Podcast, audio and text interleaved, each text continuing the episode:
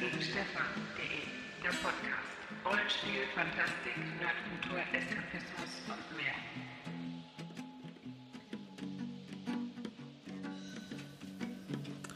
Hallo und herzlich willkommen zur nun sechsten Folge unseres nerdigen Trash Talks nach einer kleinen Sommerpause.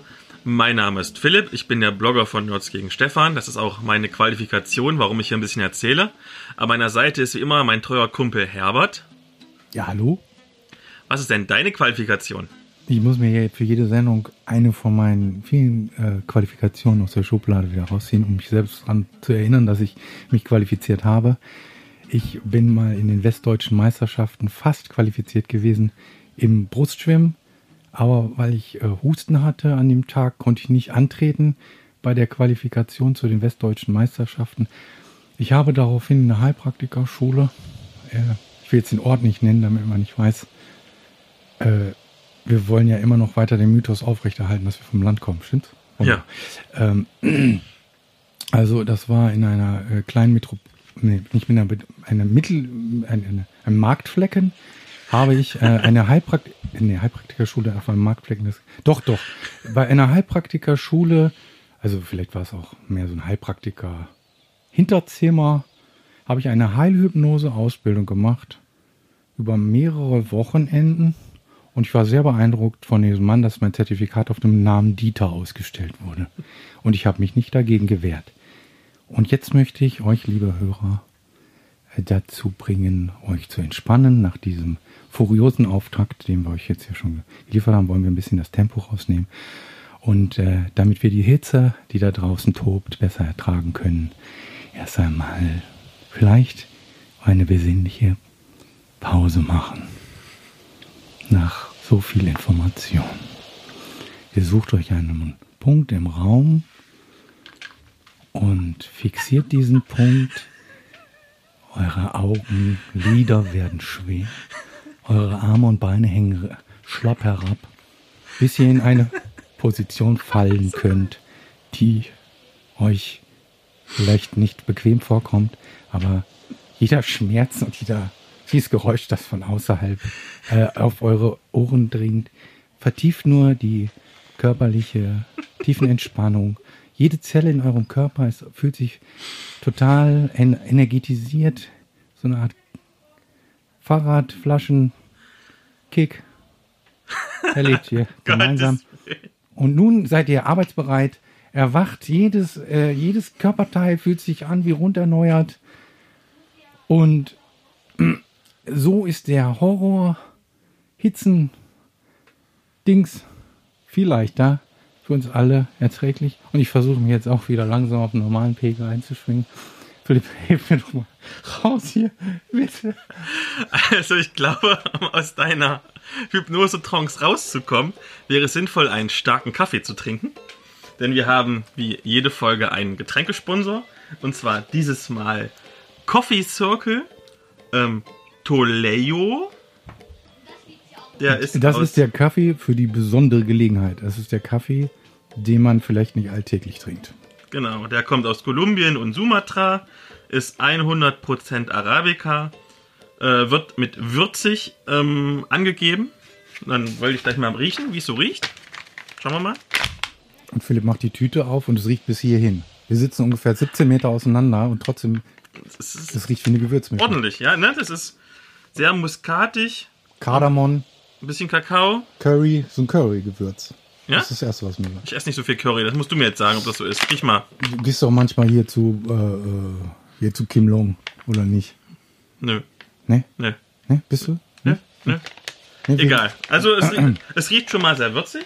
Jetzt werden wir mal gucken, wie es so schmeckt.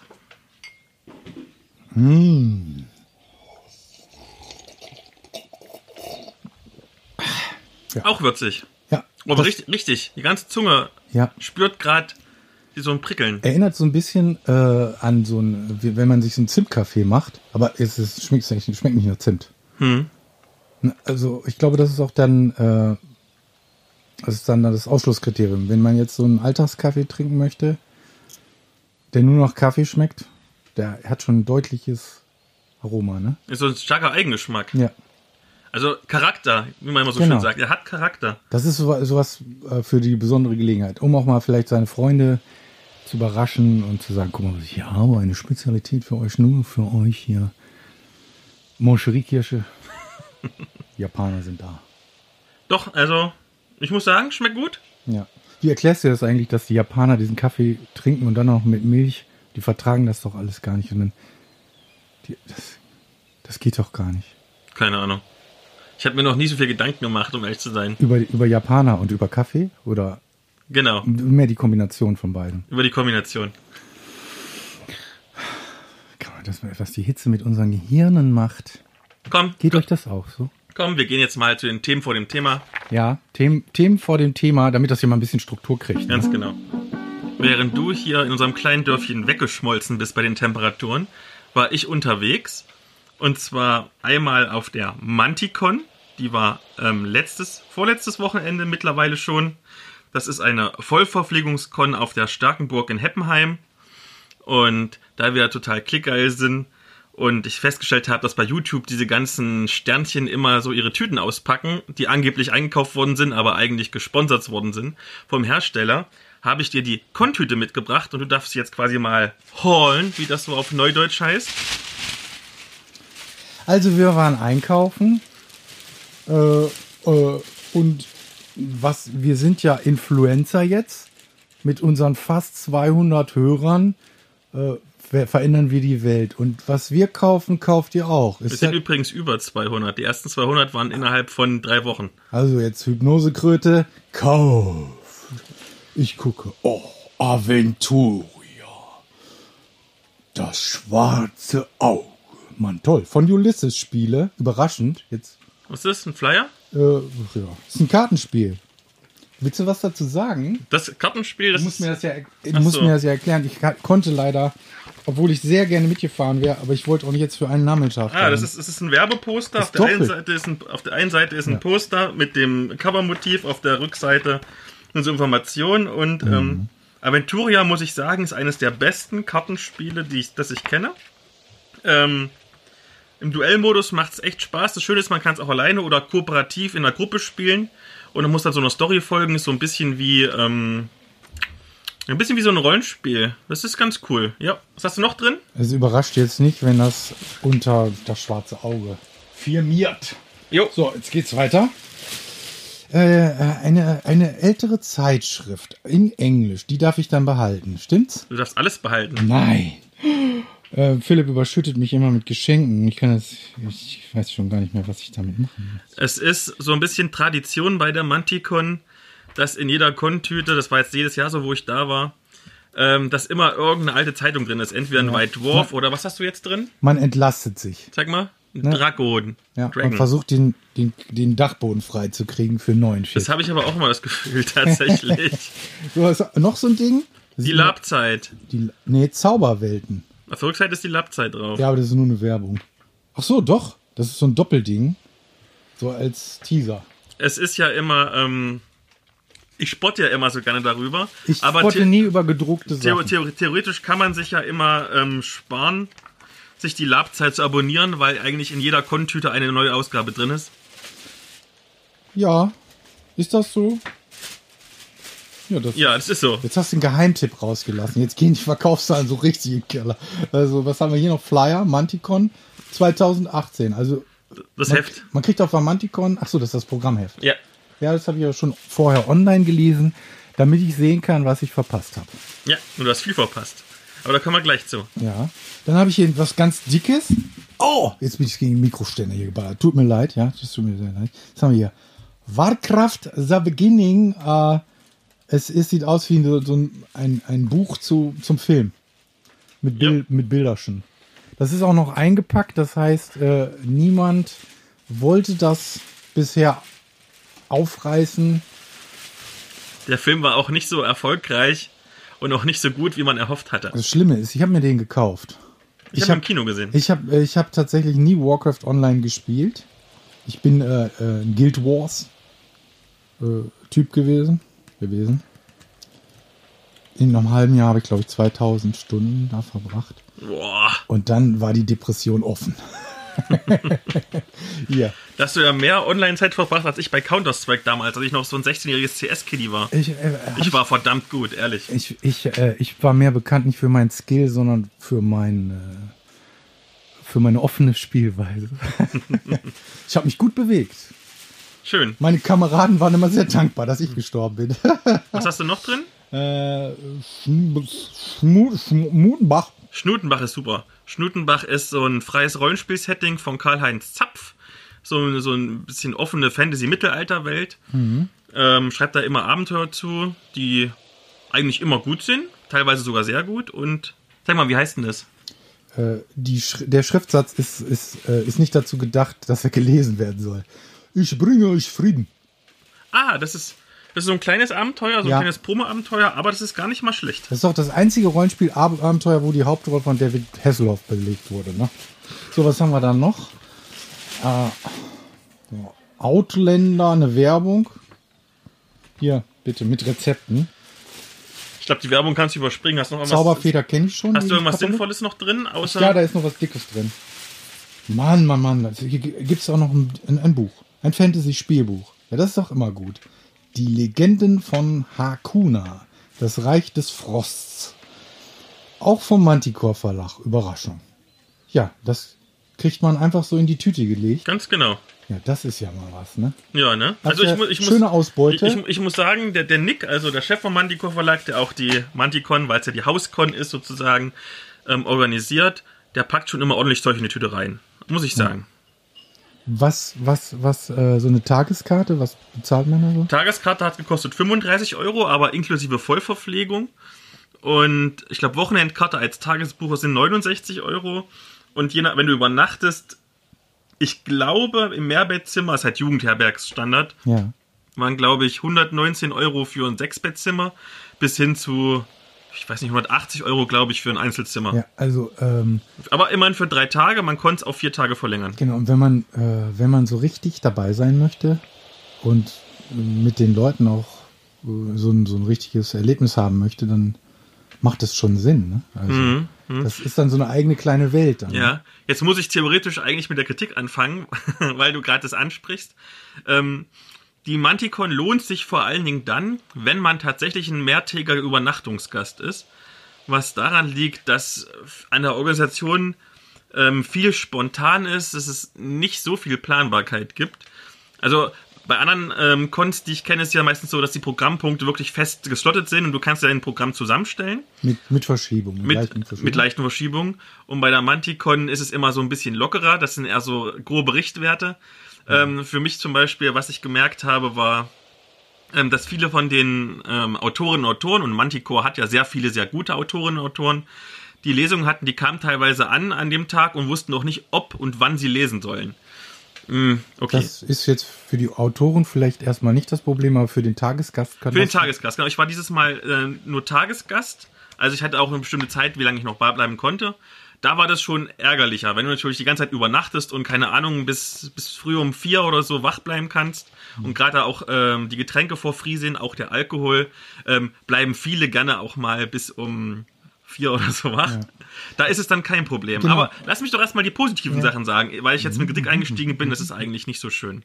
Ähm, also, was ist schön? Es gibt ganz viele verschiedene Programmpunkte. Also, die Lesung habe ich ja gerade gesagt. Es gibt Workshops, es gibt Vorträge.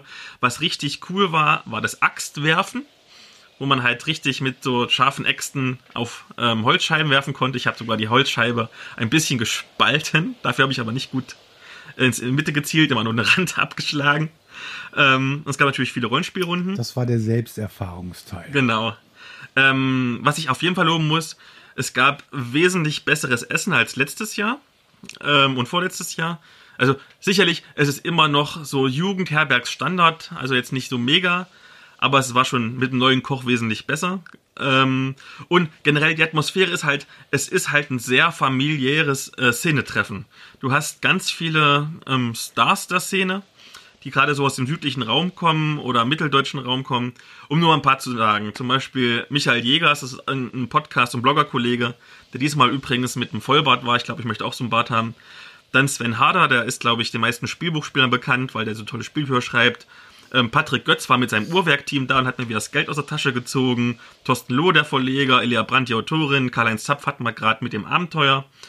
Ähm, Markus Still ist auch ein Verleger, Patrick Bock ist ein Autor und Verleger, Rudi Eizenhöfer, der macht die Ork-Papa-Kinderbücher, die ganz bekannt sind in der Rollenspielszene. Ähm, Daniela Beck, die ähm, hat man letztens besprochen, das Mörderspiel. Daniel Stege, der tolle Zeichnungen macht, zum Beispiel Weg der Wachtel. Der Dorptom, die Game of Thrones Superfans waren da. Und Alexander Kühnert. Ähm, auch internationale Gäste waren da. Äh, Dave Morrison, Jamie Thompson, Paul Mason. Und gerade der zum Beispiel hat einen supergeilen Vortrag gehalten zum Thema A-Gamers Fans mit anschließender Diskussion. Das war für mich persönlich das Highlight, muss ich sagen. Ähm, neben, daneben das Highlight war, ich hatte äh, wieder Rollenspielrunden und tatsächlich eine Premiere, eigentlich sogar zwei Premieren. Ähm, und zwar erstens habe ich ein Abenteuer selber geleitet, was ich selber geschrieben habe. Ähm, Das ist nicht wahr, es ist passiert. Nach Tatsächlich. so vielen Jahren im Keller. Normalerweise nehme ich ja mal Kaufabenteuer, weil ich nicht so kreativ bin.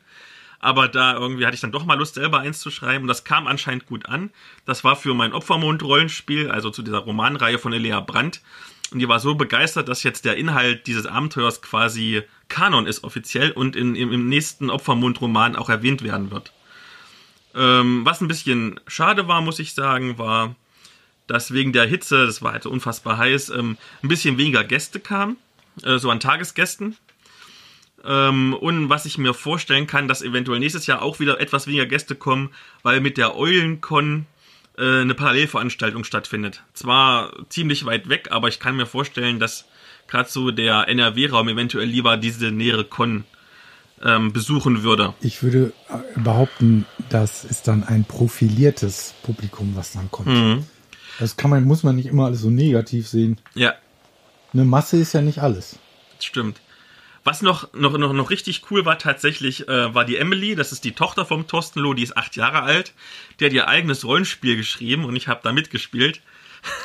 Sehr gut. Das, also erstmal ist natürlich mega geil, was auch was sie sich für, für Arbeit gemacht hat. Zum Beispiel hat sie selber die Würfel zusammengebastelt, so W20 Walzenwürfel, das war total witzig äh, und eigene Props, also so Figuren und so und und das war auch gerade auf der Meta-Ebene witzig. Du also ein bisschen wie DSA, du hast 90 äh, Prozent der Zeit irgendwie deinen Charakter ausgewürfelt und dann 10 Prozent der Zeit bist du gestorben. Das war schon ziemlich witzig auf der Meta-Ebene.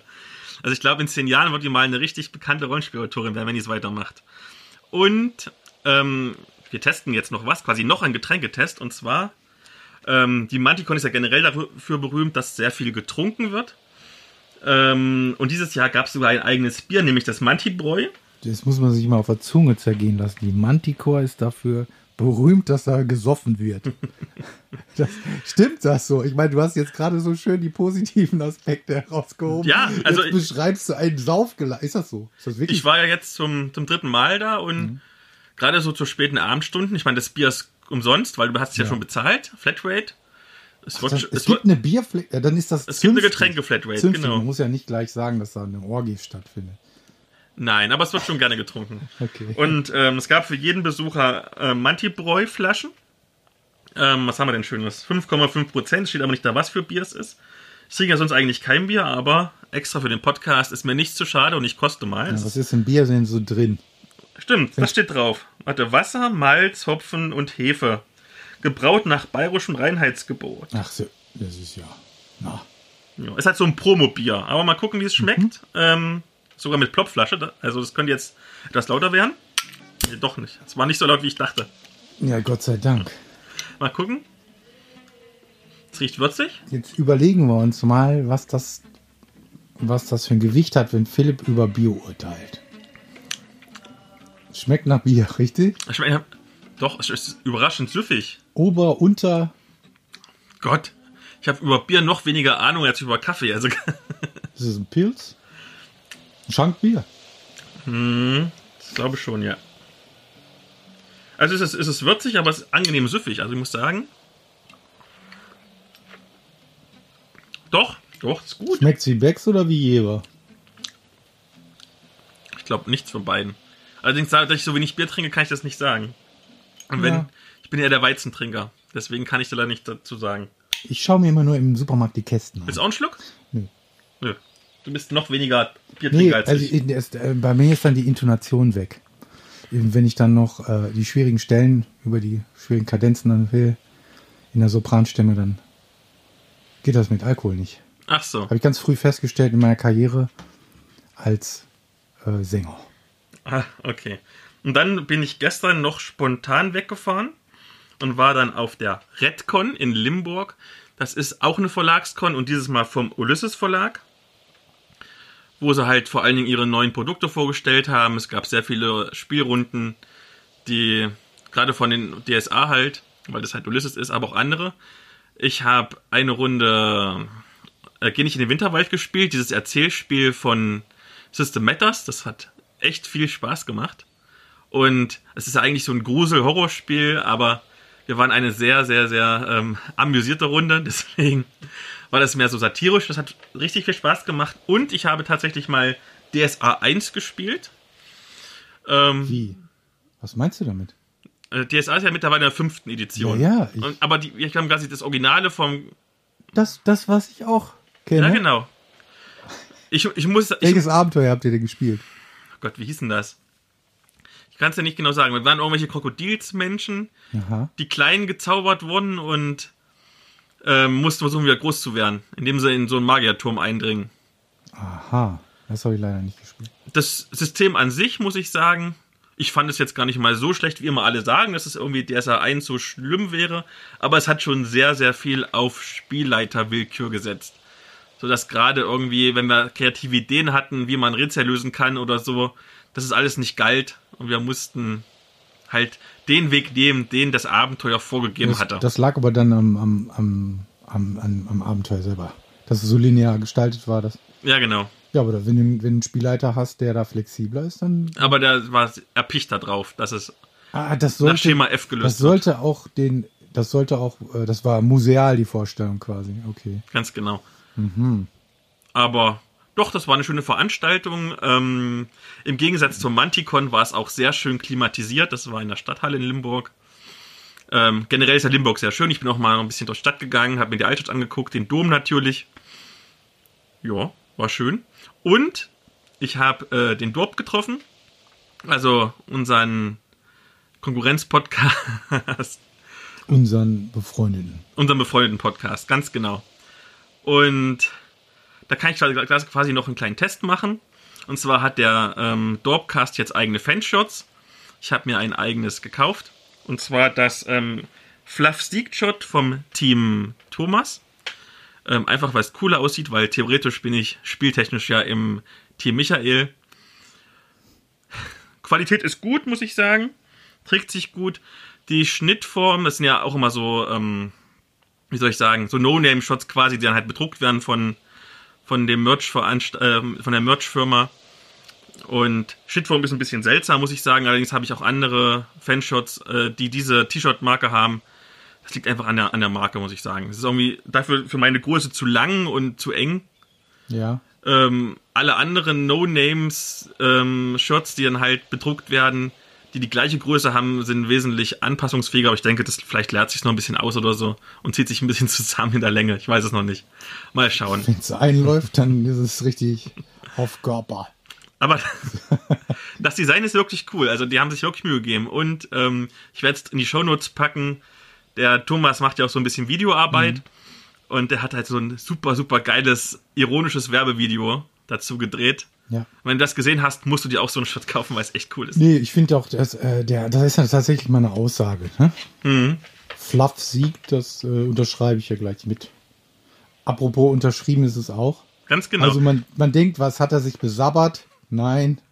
Thomas und Michael haben mir immer einen Spruch draufgeschrieben und natürlich ihre Autogramme draufgegeben. Und damit ist dieses Shirt sozusagen einzigartig und wird irgendwann im Wert steigen und wir werden reich. Er ist nur nicht äh, date geeignet. Wenn Philipp dann da rumrülpst vor Nervosität und dazu noch der Schlapper auf dem T-Shirt, also dieses T-Shirt besser nicht anziehen. Genau. Ähm, wo wir gerade bei den Conventions sind, ähm, es stehen äh, zwei neue Conventions an, die ähm, ich finde so interessant sind, dass man sie nennen sollte. Auf der einen sieht man uns wahrscheinlich sogar, nämlich dem Schweinfurter Fantasy Festival. Ist in Schweinfurt, ist vom 29. bis 30. September. Ähm, ist immer eine schöne und doch für Franken auch große Veranstaltung. Und die suchen aktuell noch Spielleiter, weil das ist noch nicht ganz so ausgelastet. Es gibt auch immer äh, Brettspiele und, und Tabletop-Turniere und Kartenspiele und alles. Also lohnt sich und auch das Essen ist gar nicht mal schlecht. Und dann noch zwei Wochen später, vom 12. bis 14. Oktober, ist die Halunkencon. Wer eventuell mal meinen Blog gelesen hat, das ist die Con, die fast jedes Jahr gewinnt, äh, den Con des Jahrestitels. Die ist halt sehr gut organisiert. Dadurch, dass du die Spielrunden zum Beispiel online einträgst und kannst dich schon fest eintragen dafür. Und die machen sich halt auch immer viel Mühe. Die haben immer ein Thema. Ich glaube, dieses Jahr ist es Piraten. Ähm, und dekorieren halt komplett ihr ganzes Jugendhaus nach diesem Motto. Die äh, Organisatoren, die laufen halt auch alle in dem passenden Kostüm rum. Also die machen sich schon echt Mühe dafür. Also kann ich beides sehr empfehlen. Das heißt, es ist nicht nur, äh, nicht nur leidenschaftlich von der Gestaltung, sondern es befriedigt auch die etwas zwanghaften Vorstellungen von unserem Rollenspielerpublikum, dass das alles wirklich dann stattfindet, wann man das gebucht hat. Ja, richtig? Ganz genau. Ist das so? Ganz genau. Ja, das ist, ist auch vielleicht ein kleiner Vorgriff auf das, was da noch kommen mag. Möglicherweise, aber zuerst kommt die allgemeine Medienschau.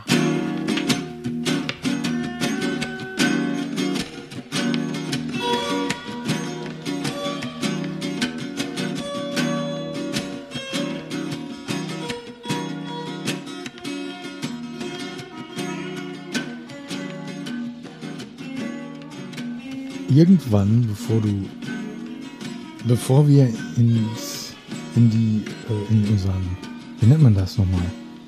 Bevor wir Brustschmerzen kriegen und äh, ins Altersheim, was ich mir nicht leisten kann, gehen. Philipp geht ja in Rente, wenn er 86 ist. Ich muss wahrscheinlich noch ein bisschen länger arbeiten. Äh, dann werden wir darüber diskutieren müssen, wo die Leidenschaft geblieben ist. Wo ist die Leidenschaft geblieben? Also mit 86. Aber auch jetzt kann man sich doch schon fragen, im Rollenspiel, in der schnelllebigen Zeit, wo ist die Leidenschaft geblieben? Gehört das Abenteuer, das du jetzt vorstellen wirst, mit zu den leidenschaftlichen Anliegen in diesem Jahrtausend? Was für eine großartige Überleitung. Ähm, ich habe ja vorhin schon bei Manticon gesagt, dass ich eigentlich ähm, keine Abenteuer selber schreibe, weil ich nicht ganz so kreativ bin, sondern immer auf Kaufabenteuer zurückgreife. Und ich habe letztens ein ähm, Abenteuer bekommen, was wirklich, wirklich großartig ist. Und zwar Im Rücken des Feindes für Splittermond. Von Mike Rützwick groß. Der arme Junge hat einen ganz schlimmen Nachnamen. Ähm, das ist das fünfte Mondsplitter-Abenteuer für die Einsteigerbox von Splittermond. Kann man aber auch so spielen.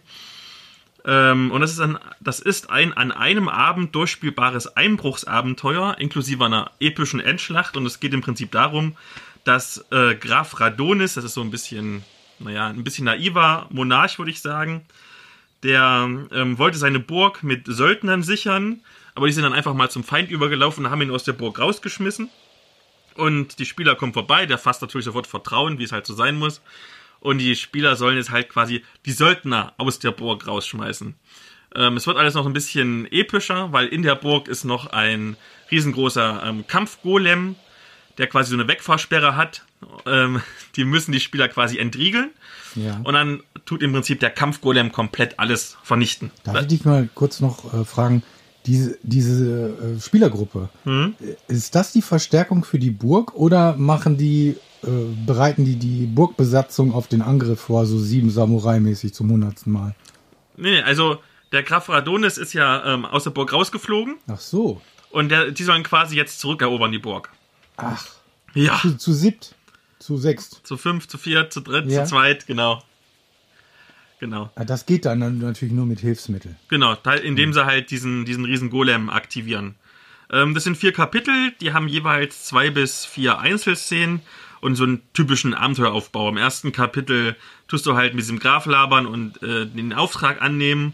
Der, Im zweiten Kapitel sammelst du halt Informationen, wie du in die Burg am besten reinkommst. Im dritten Kapitel hast du dann halt diesen Einbruch und im vierten Kapitel hast du dann die Endschlacht, wo dann halt dein Riesengolem alles platt macht. Es ist sehr leicht zu leiten, es ist wirklich so aufgebaut, dass man auch als Einsteigerspielleiter schnell reinkommt und vor allen Dingen auch, dass jeder Charakter, also du hast ja in der Gruppe nicht immer nur Einbruchscharaktere, du hast auch mal Kämpfer und du hast Diplomaten und Händler und sowas und dass wirklich jeder Charakter in diesem Abenteuer seinen Moment bekommt, wo er mal richtig glänzen kann. Und du hast auch viele Stellschrauben, um das Abenteuer an die Fähigkeiten der Gruppe anzupassen, um es ein bisschen leichter zu machen, um es ein bisschen schwerer zu machen. Ähm, das ist ein kleines Heftchen, äh, kostet nicht mal 8 Euro vom Uhrwerk Verlag, 32 Seiten mit schönen Zeichnungen.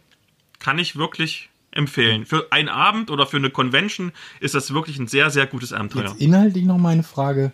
Das Zentrum der Geschichte scheint ja die Aktivierung von diesem, äh, von diesem, von dieser Atombombe da zu sein. Ja, genau. Das heißt, das wird die Hauptschwierigkeit sein, das in Bewegung zu setzen, das Teil. Das ist so das große Ziel, genau. Ja. Also äh, dann auf dem Wege dahin müssen alle möglichen auch Rätsel gelöst werden. Du musst im Prinzip, du musst halt überlegen, wie du am besten an die, an Anführungszeichen, an die Steuerung für diesen Golem rankommst. Also du kannst dich irgendwie äh, einschleichen, das könntest natürlich auch einen Angriff wagen oder keine Ahnung, die Mauer hochklettern oder Leute erpressen. Also du bist recht frei in den Möglichkeiten, die du hast. Sobald das Ding gezündet ist, ist das, ist der Ausgang des Abenteuers klar. Relativ, weil das, dieser riesen Golem ist im Prinzip, Also Atombombe. ja, im Prinzip schon. Okay. Also wirklich ein sehr schönes Abenteuer. Also, als wir das Probe gespielt haben, ich weiß glaube ich, haben wir vier Stunden gebraucht. Es könnten auch fünf gewesen sein. Bin mir nicht ganz sicher. Aber ja, kann ich wirklich nur empfehlen. Liebe Hörer, in der Rubrik Bildgeschichte heute die Faust des So, ich habe hier drei kleine, schmale Heftchen, die sich irgendwie lustig anfühlen. Sehr, sehr, sehr schmal. Ich, ich denke mal, sind da höchstens so zehn Seiten. Erreicht damit nicht mal so ein, so ein Marvel-Heftchen, ne? so ein Weekly oder so. Äh, aber was einen erwartet, der Marco Felici, der zeichnet in einem sehr eigenartigen Underground-Stil. Äh, der macht das, ähm, ich glaube, der ist irgendwie assoziiert mit Bullfish. Ne, da haben wir die auch aufgestöbert in Erlangen. Ja, genau. Ne, die- dem Comic diese Comics. Und ich konnte nicht widerstehen, einfach aufgrund der, der kruden, grotesken Machart. Also das ist äh, Schwarz-Weiß-Comic. Äh, es ist ja noch keine Graphic, Graphic Novel, sondern es ist halt äh, so ein Graphic-Heftchen. Und ähm, mich erinnert das tatsächlich auch, ähm, was das für Gefühle auslöst, wenn etwas nicht so markttypisch gemacht ist, ist ja äh, etwas, was mich ansprechen kann. Also dieses, dadurch wird es besonders, also so wie Stop-Motion-Technik bei in Kong-Filmen oder sowas, äh, in alten Gruselfilmen oder so. Ein schlechter Effekt ist ein guter Effekt.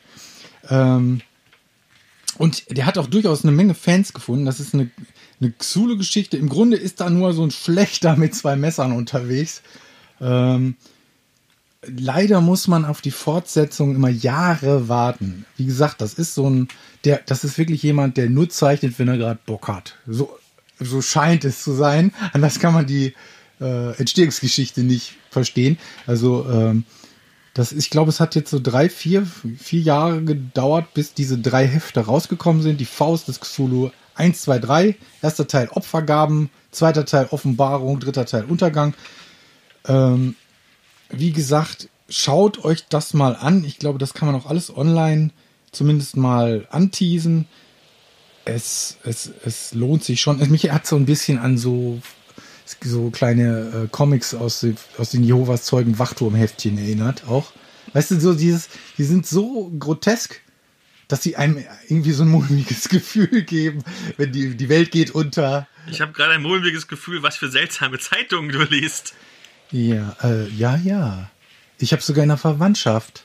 Äh, aber aber mein, die Tante meiner, meiner Frau, die ist in dem Verein, aber die ist mehr so ein Luxusmitglied. Also die würde sich nie auf die Straße stellen.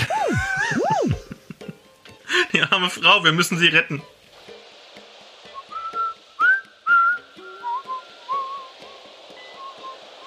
Jetzt kommt noch ein letzter Medienschau-Titel, der wahrscheinlich die längste und äh, bemühteste Überleitung zum ersten großen Themenkomplex ist, die wir jemals hatten. Und zwar möchte ich über, Die angestrengteste mit Verrenkungen. ganz genau, um nochmal einen Rückblick zu bringen auf die letzte Podcast-Folge und dann auf die Manticon. Wir haben ja damals den Witz gemacht, ähm, dass du dran schuld bist, dass ich ein schlechtes Date hatte. Wer? In der letzten Folge. Ich bin schuld? Hör mal die letzte Folge an, da haben wir drüber Ich bin geredet. zwar katholisch getauft, aber ich bin aus dem Verein lange raus. Also ich kenne das gar nicht mehr, das Konzept. Und ähm, darüber wurde ich tatsächlich gefragt, ähm, auch auf der Manticon von einem aufmerksamen Hörer. Anscheinend hört jemand sehr genau zu, das ist sehr Nein. schön. Aber um jetzt weiterzugehen, ähm, natürlich ist das Leben nicht immer schlecht. Manchmal hat man auch sehr, sehr gute Dates. Ich zum Beispiel. Und habe eine wunderbare Frau gedatet und wir haben uns unterhalten, tatsächlich über Gedichtbände, ähm, was man halt bei Dates so macht. Und zwar über Milk and Honey, auf Deutsch Milch und Honig. Das ist ein Gedichtband von Rupi Kaur. Ähm, ich rede jetzt über diesen, obwohl er eigentlich nicht nerdig ist, weil tatsächlich mich diese äh, Gedichte wirklich angesprochen haben und man wirklich sehr viel drüber nachdenken kann. Ich mache es doch nur ganz kurz. Und warum ich darüber rede, werdet ihr gleich sehen. Ähm, das ist jedenfalls in den USA voll der Mega-Bestseller. Ähm, und es geht um die Warte Erfahrung. mal, du, du, du, unter Trump werden Gedichtbände zu Mega-Bestsellern. Ach, das ist ja mal was, ne? Das ist ja, der wird auf jeden Fall wiedergewählt, der Mann. Tatsächlich, und es geht halt um Erfahrungen von der Autorin äh, mit Gewalt und Verlust und Missbrauch und Liebe und Feminismus. Das sind ähm, das ist ein schöner Lyrikband mit kurzen, äh, sehr ungereimten Texten. Das ist teilweise echt beeindruckend, wie man teilweise nur mit, mit zwei Sätzen, keine Ahnung, wo acht Wörter drin sind oder so, Haiku. Wäre fast schon Heiko-Größe, genau, ein richtig, richtig ähm, Gedicht ähm, schreiben kann, was einem zum Nachdenken Reflektieren anregt. Ähm, ist erschienen im Lago Verlag, hat 208 Seiten, kostet 14,99 und das ist jetzt die Überleitung. Ähm, Du willst jetzt kein einziges Gedicht, nicht mal zwei Zeilen daraus vorlesen, damit man sich einen Eindruck davon machen kann, was einen erwartet. Nein. Oder, oder sind die so unterschiedlich, dass. Erst, erstens sind sie so unter, pass auf, Und erstens, so ein Gesamtding. Die sind So erst, erstens so unterschiedlich, teilweise sind sie mit äh, grafischen Verzierungen noch intensiviert in ihrer Wirkung. Die kann man natürlich nicht zeigen bei einem Podcast. Ja. Und vor allen Dingen, was der Hauptgrund ist, äh, ist der, ich habe die englische Ausgabe mir gekauft und so. äh, du weißt, wie mein Englisch ist. Das würde nicht gerecht werden, der Qualität der Texte. Aber wenn du, ich, es hört sich so ein bisschen so an, als äh, das sind, die sind nicht immer positiv, diese Gedichte. Die sind negativ. Also, ich habe, glaube ich, noch nie ein Buch gelesen, wo ich mich nach jeder Seite, die ich gelesen habe, so, so schlecht gefühlt habe. Das ist so. Aber es ist ein gutes das Schlechtfühlen. sind wie, das sind die, es, das Gefühl, was ich immer hatte, wenn ich die Gedichtbände äh, auf den Schulklos gelesen habe. In der Schmiede auf dem Klotze liegt eine breitgeschlagen und so weiter, Fahrradklingel, ne? Kennst du ja. Ist das so? Diese Gefühle kriegt man da, dass man sich waschen und duschen will? Nein, und nein. Immer Wa- wieder nein, nein, waschen nein, und nein, duschen was, mit einer was, was, was, was du meinst, ist ja Fremdschämen für jemanden, der irgendwelchen Mist gemacht hat. Ähm, und hier fängst du wirklich an zu reflektieren und fängst auch an, dein eigenes Verhalten gegenüber anderen Menschen zu hinterfragen. Ach, das ist dieser Trend, den, den, den ich trotzdem verabscheue, dass man auch immer wieder Romane findet, wo es darum geht, die Schmerzgrenze des Lesers immer weiter rauszuschieben. Ist das, geht es so in die Richtung? Zu gucken, was ist menschlich überhaupt ertragbar, um dann irgendwie dann zu so einer, zu einer Wandlung Nee, ich, ich, ich, ich glaube, wir meinen nicht dasselbe. Wir meinen nicht dasselbe. Wir meinen nicht dasselbe. Also wie immer. wie immer. Ganz genau. Aber jeweils, das ist jetzt die Überleitung, weil, wie gesagt, das ist ein feministischer Gedichtband und wir kommen jetzt zu einem größeren Themenkomplex, zu einer ganz großen deutschen feministischen Autorin, nämlich Judith Vogt. Das ist eine äh, Feministin, wie gesagt, und mehrfach preisgekrönte Autorin, die mit ihrem Mann Christian Vogt tolle Romane und Rollenspiele schreibt. Und wir äh, haben jetzt extra dieses Thema rausgesucht, weil die eine tolle Aktion gemacht haben. Und zwar haben die für Scherbenland den Deutschen Rollenspielpreis gewonnen. Und alle Einnahmen, die bis Ende August durch Scherbenland generiert werden, werden an Ärzte ohne Grenze gespendet. Und quasi, um ein bisschen Werbung dafür zu machen, dass es wirklich gutes Zeug ist, haben wir jetzt diesen Themenkomplex angefangen. Es gibt übrigens auch andere karitative Projekte, die, wo es sich auch lohnt, die unterstüt zu unterstützen. Genau, wie letztes Mal zum Beispiel vom Dorpcast. Ihr Name ist Mensch. Das Jawohl. wirklich gute 1 6 Freunde Rollenspiel-Detektivabenteuer. Ja. Okay, aber wenn wir schon drüber reden, kommen wir ganz kurz zu Scherbenland. Und zwar ist es ein Gunpowder Fantasy Setting für Fate. Ähm, die Spieler verkörpern Mitglieder eines Wolfsrudels. Das ist eine Eliteeinheit im zaristischen Russland zur Zeit Napoleons. Wohlgemerkt in der Fantasy-Variante, weil es auch Hexen gibt und so. ähm, die halt gegen Intrigen, gegen Zauberer und gegen die bösen Franzosen kämpfen. Mit Degen, Muskete und magischen Wortzeichen. Das sind 88 Seiten, davon ist die Hälfte Settingbeschreibung, der Rest sind so Regeln und ein paar Beispielabenteuer und Beispielcharaktere. Es ist cool gemacht, es ist im Selbstverlag. Man muss ehrlich zugeben, es sieht auch aus wie Selbstverlag, aber der Inhalt stimmt halt. Kannst du einmal ein paar Merkmale nennen? Und was mir stark aufgefallen ist, zum Beispiel die verwendeten Bildmaterialien sind ganz wild zusammengewürfelt. Das ist, das ist, das ist, glaube ich, so das Hauptaugenmerk, wo du das merkst. Aber das, das hier würde, also ich höre da jetzt raus, Self-Publishing muss automatisch bedeuten, dass es kein gutes Qualitätsmanagement gibt. Das, Nein, das, das wollte ich damit nicht sagen. Aber man sieht jetzt zum Beispiel, dass es nicht wie bei so einem großen Rollenspielverlag oder so ist, der halt erstmal richtig viel Budget ähm, darin investiert, dass du auf jeder zweiten Seite irgendwie eine großflächige, extra für dieses Rollenspielbuch produzierte Illustration hast. Es gibt auch Illustrationen, die wirklich gut sind, die für das Rollenspielbuch sind, aber manches wirkt auch ein bisschen halt zusammengewürfelt. man könnte das ja vermeiden, wenn das wirklich so ist und dann negativ auffällt, ist es dir negativ aufgefallen. Sagen, sagen wir so, im Vergleich zu anderen Fate-Produkten Okay. ähm, fällt es stark auf. Ja. Ich habe allerdings auch schon andere Rollenspiele gesehen, bei denen es noch viel schlimmer ist. Die dann professionell waren. Ja, durchaus. Also, aber wie gesagt, es gibt ja so viele Leute, die zeichnen.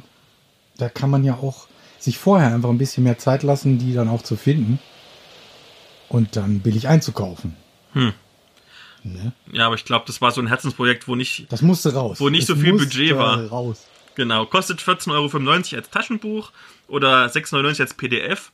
Und wie gesagt, das Geld wird bis Ende August gespendet.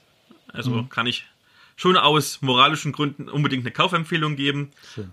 Und passend dazu, im selben Setting wie Scherbenland ist ein Roman erschienen.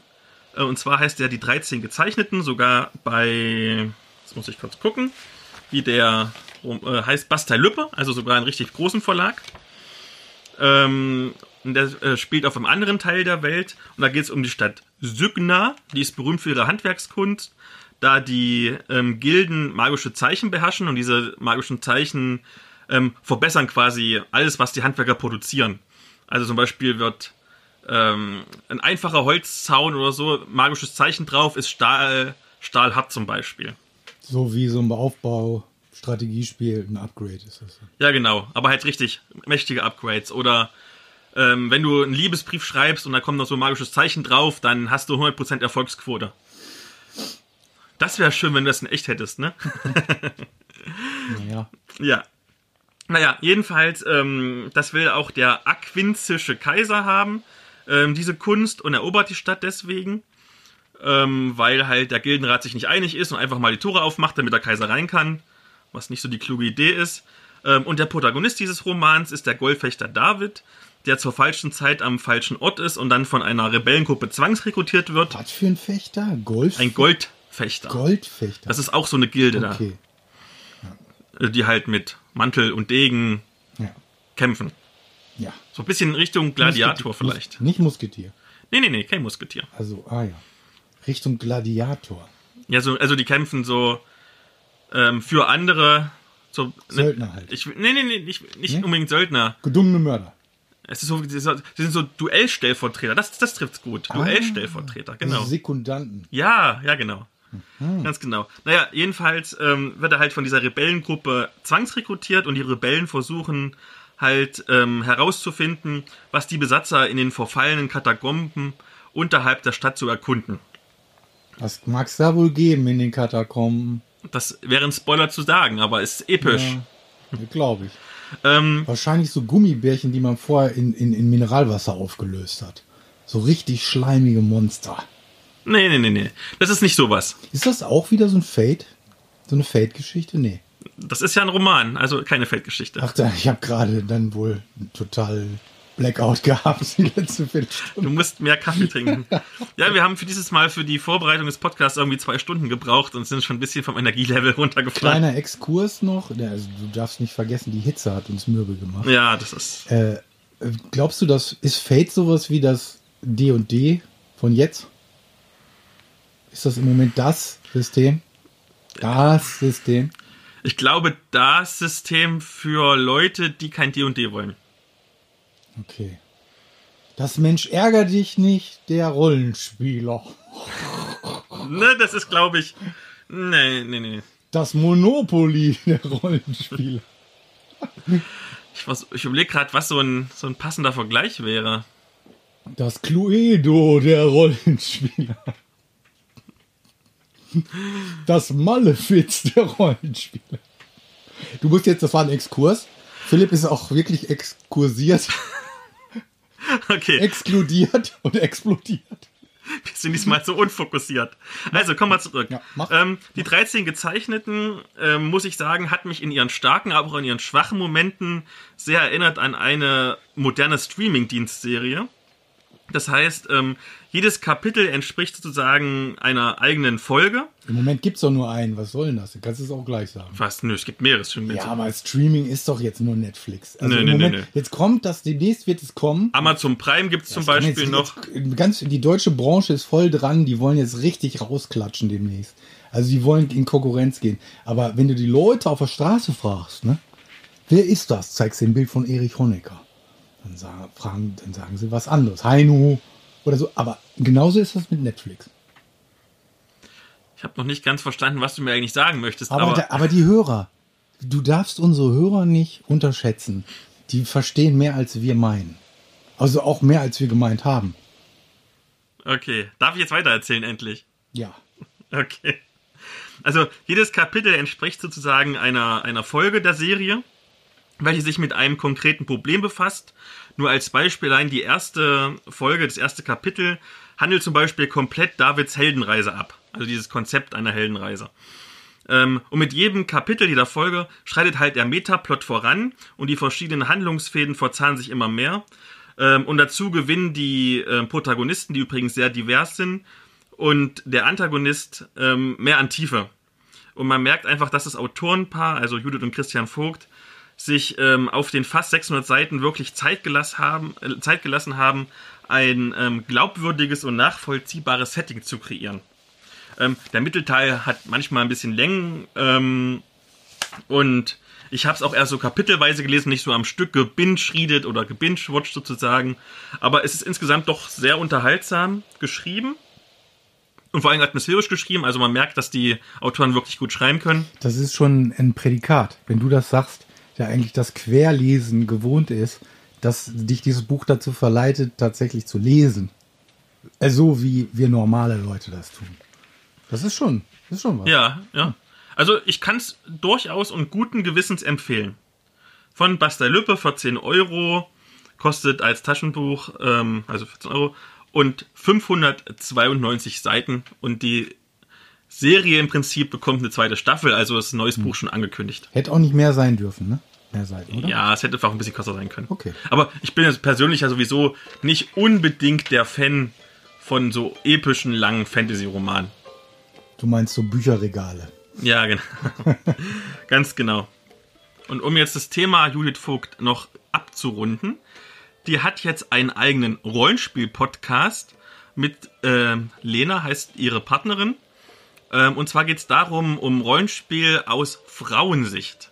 Zum Beispiel waren die Themen schon ähm, Frauen in der Rollenspielszene und auch Gleichberechtigung in der Rollenspielszene. Und da frage ich dich natürlich, ganz provokativ, braucht man sowas überhaupt? Bevor ich das beantworten kann, äh, wollte ich mal mitteilen, dass wir uns schon sehr lange Gedanken machen, wie wir die Inhalte unseres Podcasts mehr auf unsere Zielgruppe, die vielleicht etwas anders aussieht als die vorhandene Zielgruppe von einem Rollenspiel-Podcast, der wir ja nicht ausschließlich sind. Dieser Satz wird so Thomas Mann-like und ich habe auch in der Mitte nicht mehr ganz gewusst, worauf es hinausläuft. Hm. Aber äh, wir haben schon länger vor, den, äh, den Bechtel-Test einzuführen. Den Bechtel-Test oder wie auch immer man äh, das kennt. Das ist, äh, das ist äh, der Bechtel-Test, der hat seine Wurzeln in einer Comicreihe der US-amerikanischen Zeichnerin und Autorin Alison Bechtel. Bechtel erinnert mich immer so, äh, hat die nicht mal Big Brother oder sowas moderiert oder ist es irgendwie sowas unter uns mäßig oder irgendwie, irgendwie so ein Privat? Du schweifst zu sehr ab. Ja, okay. Mach weiter. In dem darin enthaltenen Comic The Rule aus dem Jahre 1985 lässt sie eine Protagonistin die Regel aufstellen, nur noch Kinofilme zu schauen, sofern sie drei Bedingungen erfüllen. Erstens, es gibt mindestens zwei Frauen, die einen Namen haben. Zweitens, sie unterhalten sich miteinander. Und drittens, sie sprechen über etwas anderes als ein Mann. So, jetzt ist das ja noch lange, äh, wenn, wenn ein Film diese Kriterien erfüllen sollte, ist das ja noch lange kein Film, in dem Frauen gleichberechtigt behandelt werden, inhaltlich und so weiter, ne, von einer Minuten. Äh, Wir wollten das ja mal gerne auf alle unsere Medien übertragen, ob, ob die grundsätzlich diesen Test bestehen könnten. Es ist tatsächlich so, dass fast kein äh, Hollywood-Film diesen Das ist eigentlich Test traurig, besteht. weil das eigentlich wirklich einfache Ja. Anforderungen Ja, sind. Niederschwellig kann man das nennen. Äh, kein Star Wars-Film erfüllt dieses Kriterium. Nicht ne? mal Rogue One, obwohl der eine starke weibliche Hauptfigur hat. Ja, oder auch der neue nicht, wo die sogar richtig böse ist. Genau. Ähm, aber äh, das kann sein, dass wir euch in Zukunft mit diesem Test, der, dem unaussprechlichen Test, nerven werden. Und äh, dass wir auch vielleicht in Zukunft auch mal eine Podcast-Folge machen werden, wo wir ausschließlich äh, Autorinnen besprechen werden. Ne? Das ist zumindest der Plan. Und vor allen Dingen auch zu Wort kommen lassen. Ja, das ist noch die Frage, ob Philipp das zulässt. Wieso ich? Natürlich. Ja, du lässt mir nicht mal nicht. Frage. Du redest ja auch die ganze Zeit sowieso rein. Ist egal, ob ich dich zu Wort kommen lasse. Aber um ähm, gleich zurückzugehen, die 13 Gezeichneten würde diesen Bechtel-Test problemlos bestehen. Das, das ist ja schon mal was. Das ist doch schon mal was. Das ist doch schon mal was. Find also ich ich meine damit, äh, wenn Frau das schafft, warum soll Mann das nicht schaffen? Genau. Aber deine Frage zielt ja noch viel weiter ab. Du meinst, äh, wie sieht eigentlich die Rollenspielszene aus? Wer bestimmt das und so weiter? Also mir ist das ganz, äh, mir ist das mal äh, exemplarisch aufgefallen, wie Fantasy überhaupt funktioniert. In dem von Peter Jackson produzierten Dreiteiler, ich weiß nicht, ob den mal jemand gesehen hat, am Ende steht, steht dann so die übrig gebliebenen, stehen auf so einer riesigen Burg und haben alle Araber und ausländisch aussehenden russisch mit russischem Akzent und äh, die auf Olifanten reiten, haben sie gekillt und übrig bleibt ein kleiner Genpool von arischen Asen und Wanen, mit denen man dann die Welt neu bevölkern kann. Und das ist im Kino keinem aufgestoßen. Ich habe gedacht, stehe ich jetzt auf und äh, mach den deutschen Gruß oder was? Äh, du weißt, von welchem Film ich spreche. Das Witzige daran ist tatsächlich, dass genau diese Filmreihe, genau was du jetzt sagst, auch in der ersten Folge von Judiths und Lenhards Podcast so auseinandergenommen Nein. wird. Doch! Die, die Frauen, die sind wirklich intelligent. Ich muss erst mal sagen, wie der heißt Also wenn jemand so intelligent ist wie ich, dann ist er intelligent. Wenn jemand wie Philipp noch intelligenter ist wie ich, dann ist er doof. Ganz klar. Der Podcast heißt Gender Swap Podcast und natürlich werde ich ihn verlinken in den Show Notes. Wahrscheinlich heißt er Gender Swap. Ja, wahrscheinlich, aber ich kann kein Englisch, weil ich Ossi bin. Das macht nichts. Ach so. Du du darfst dich auch nicht immer hinter der Mauer verstecken. ne? Erzähl jetzt mal weiter, bevor ich erzähle. Was soll ich dir noch erzählen? Na, die Frage war immer noch, braucht man überhaupt einen Rollenspiel-Podcast aus Frauensicht? Also, du hast mir so einen Artikel untergeschoben, den ich eigentlich lesen sollte. Den habe ich aber nur mal quer gelesen, weil mir das viel zu gefährlich wurde. Ähm, da werden nämlich, da wird die ganze Rollenspielszene diffamiert, die angeblich nur aus schwanzlosen, äh, völlig rational und emotional gestörten Männern, dicken Männern besteht, die die ganze Zeit äh, an, mit ihrem Regelbuch um sich schlagen. So pauschalisieren würde selbst ich das nicht. Das habe ich jetzt auch hiermit nicht getan. Dass das mal klar ist. Ja, und, und man darf sich dann auch nicht wundern, dass immer mehr Spielerinnen in diese Szene, die nicht so ist, wie gerade beschrieben, hineindrängen. Das sind dann nicht Frauen, die total masochistisch sind und äh, äh, die gerade das besonders toll finden, äh, ne? sondern die begeistern sich wirklich für die Materie. Und das ist die Zukunft, wahrscheinlich. Wahrscheinlich sind es auch die Frauen, die Kinder kriegen, die auch wieder Rollenspiele spielen. Wahrscheinlich. Vielleicht nicht mit den dicken Rollenspielern, sondern mit dem, mit dem heißen Geliebten, äh, ne, dann, den sie in einer Rollenspielrunde getroffen haben. Der Ausnahmespieler. Der Joker. Ähm, den Artikel, den du meinst, ähm, kommt aus dem Blog von hinten wie von vorne Blog. Das klingt jetzt mit dem, was ich vorher gesagt habe, ein bisschen komisch. Ich finde, das ist, ist der beste Blogname seit Nerds gegen Stefan. Das ist ja dieser, das ist ja dieser Bertie Vogt-Song von Stefan Raab. Ne? Also für alle, die später geboren sind, es gab mal von Stefan Raab ein Lied über den ehemaligen äh, DFB-Bundestrainer Bertie Vogt und der sah tatsächlich von hinten aus wie vorn.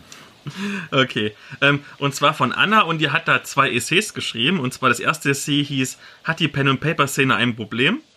Und ähm, da ging es, wie du gesagt hast, äh, vor allen Dingen um äh, Sexismusprobleme von Spielern und teilweise von Spielerinnen. Ähm, ich habe den mir mehrmals durchgelesen tatsächlich. Und sicherlich auch war meine erste Reaktion das, was man erwarten würde. Ich denke, nee, nee, nee, ich bin aber nicht so. Ähm, ich verstehe, ich, also es gibt sicherlich ein paar Kritikpunkte an diesem Artikel. Ich finde auch ein bisschen, dass der Artikel vielleicht zu pauschalisierend ist und ein bisschen zu empfindlich ist. Also muss ich sagen, Du erntest, ne- du erntest gerade taxierende Blicke. Darfst du gerne tun.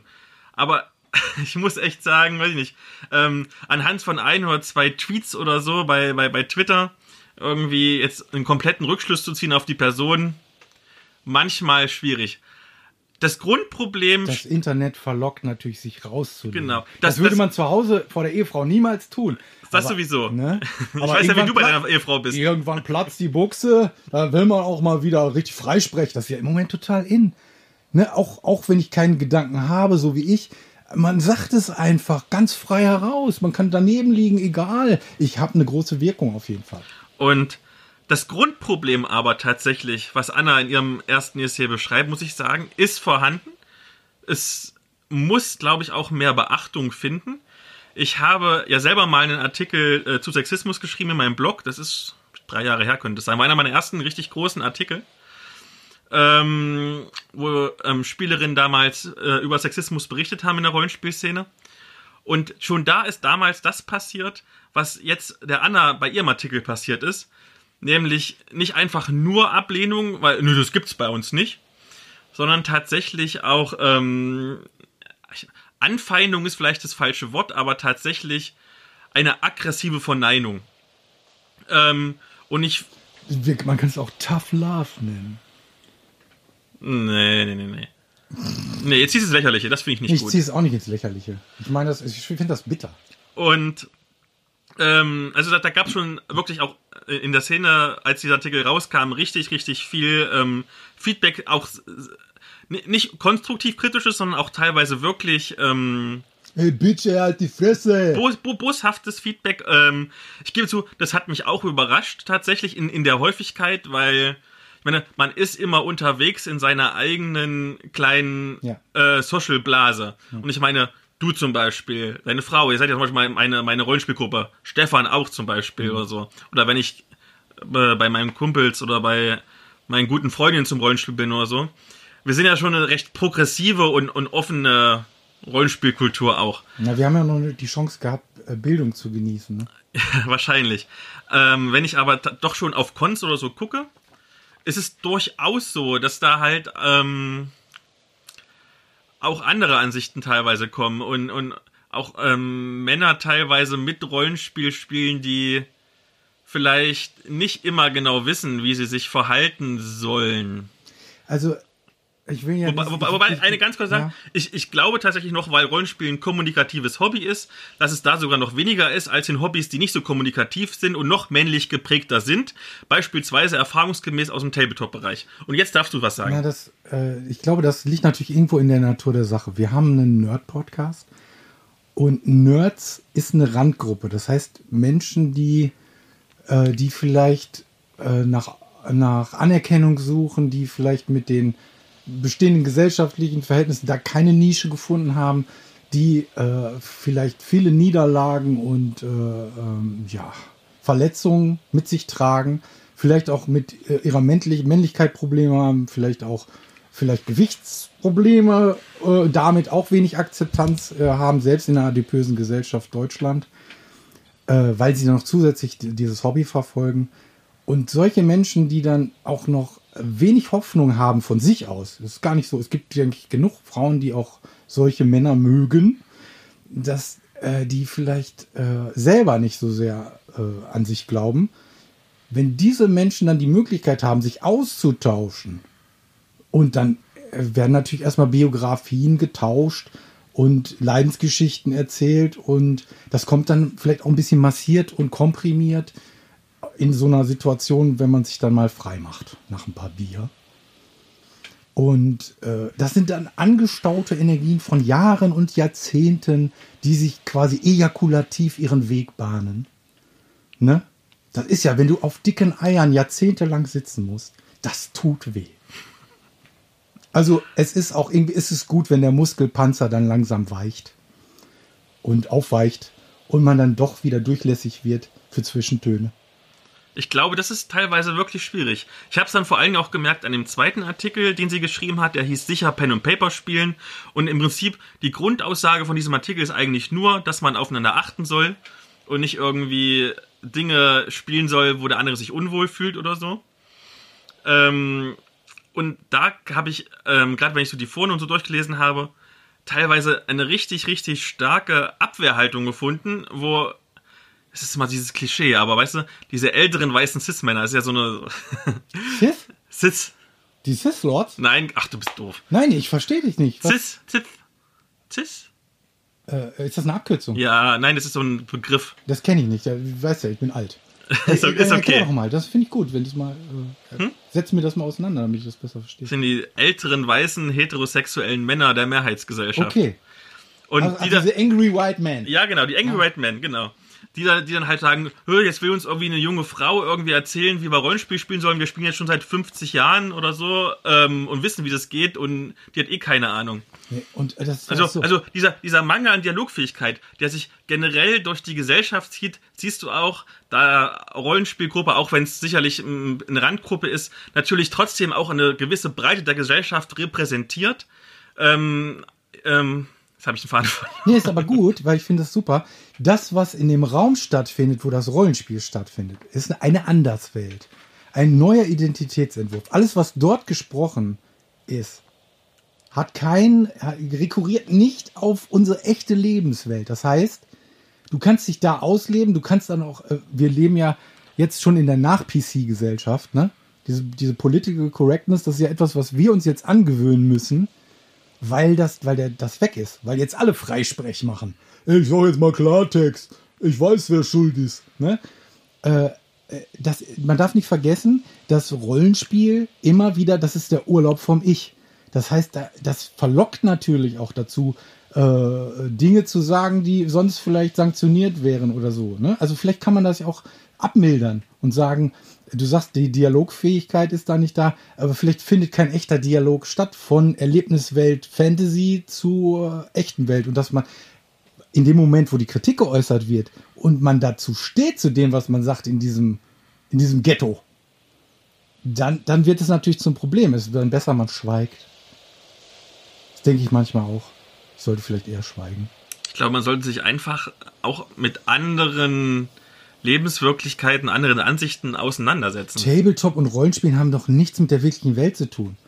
Wenn ich mich an den Tisch setze und irgendwie, ich hau einem Ork den Kopf weg, das würde ich doch nie machen in der wirklichen Welt. Ja, ich weiß. Ich bin auch, ich bin auch kein Militarist und Ordenssammler, nur weil ich äh, nur Death äh, Korb spiele oder sowas. Hm. Oder, oder nur weil ich ein Space Marine Orden, der so ein bisschen faschistisch aussieht, bin ich noch lange kein Faschist. Nee.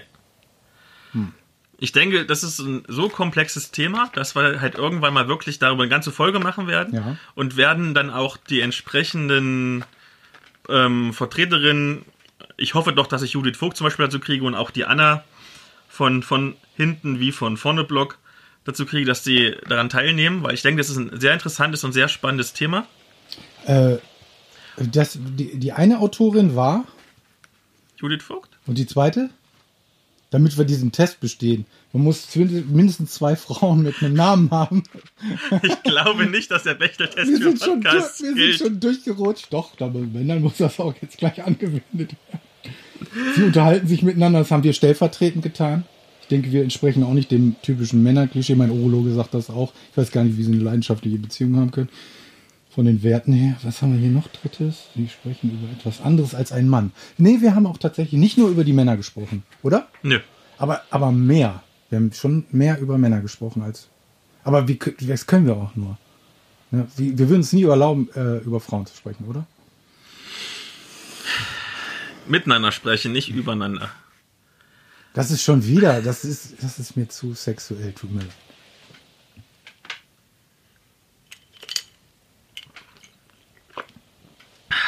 Das Bier ist echt gut. Das wirklich probieren. Nö. Also wenn, wenn, wenn ich als Nicht-Biertrinker sage, es ist gut, ist es wirklich gut. Ja, aber äh, ich teile mir kein Bier. Ne? Nee. Hättest vorhin ein Glas machen sollen, ich sehe schon. Also, also klar, ich teile mir auch ein Bier, wenn es gro groß ist. Na Aber, komm, aber die Sabberpfütze da drin, die ist nicht mehr groß. machen wir mal weiter. Muss noch fertig werden. Albedo! Letzte Woche, Albe äh, letzte Woche, seit Letzte Folge. Letzte Folge haben wir Albedo erwähnt mit, mit der Expansion, mit der Erweiterung. Der, das Crowdfunding ist abgeschlossen und es hat diesmal hingehauen. Tatsächlich. Warum hat es diesmal hingehauen? Also man ist 500 Euro ungefähr drüber gewesen über dem Mindestziel. Also 2000 Euro wollte er haben. Irgendwie knapp über 2,5 hat er bekommen. Ja. Tja, warum hat es wohl hingehauen? Ich glaube, ein bisschen die Basis ist breiter geworden. Er hat so ein bisschen ähm, mehr Werbung, auch richtigere Werbung gemacht, auch bei den richtigen Leuten. Er ist ja auf die großen Messen gefahren, hat es da vorgestellt. Ja. Das Selbstver- hat, er, das hat er selbst- beim ersten Mal auch gemacht, aber das waren immer so bescheidene Tische. Und vor allen Dingen selbstverständlich, weil ich es im Blog besprochen habe und weil wir es hier im Podcast besprochen haben. Nur deswegen hat er das geschafft, das ist natürlich klar. Äh, du, du, äh, das Witzige ist ja, äh, dich, wa- wir wissen zumindest von einem Zuhörer, der deswegen gebackt hat. Mhm. Also, du darfst dich jetzt Grippewelle nennen. Weil ich ein Influencer bin. Hm, super Witz, wa?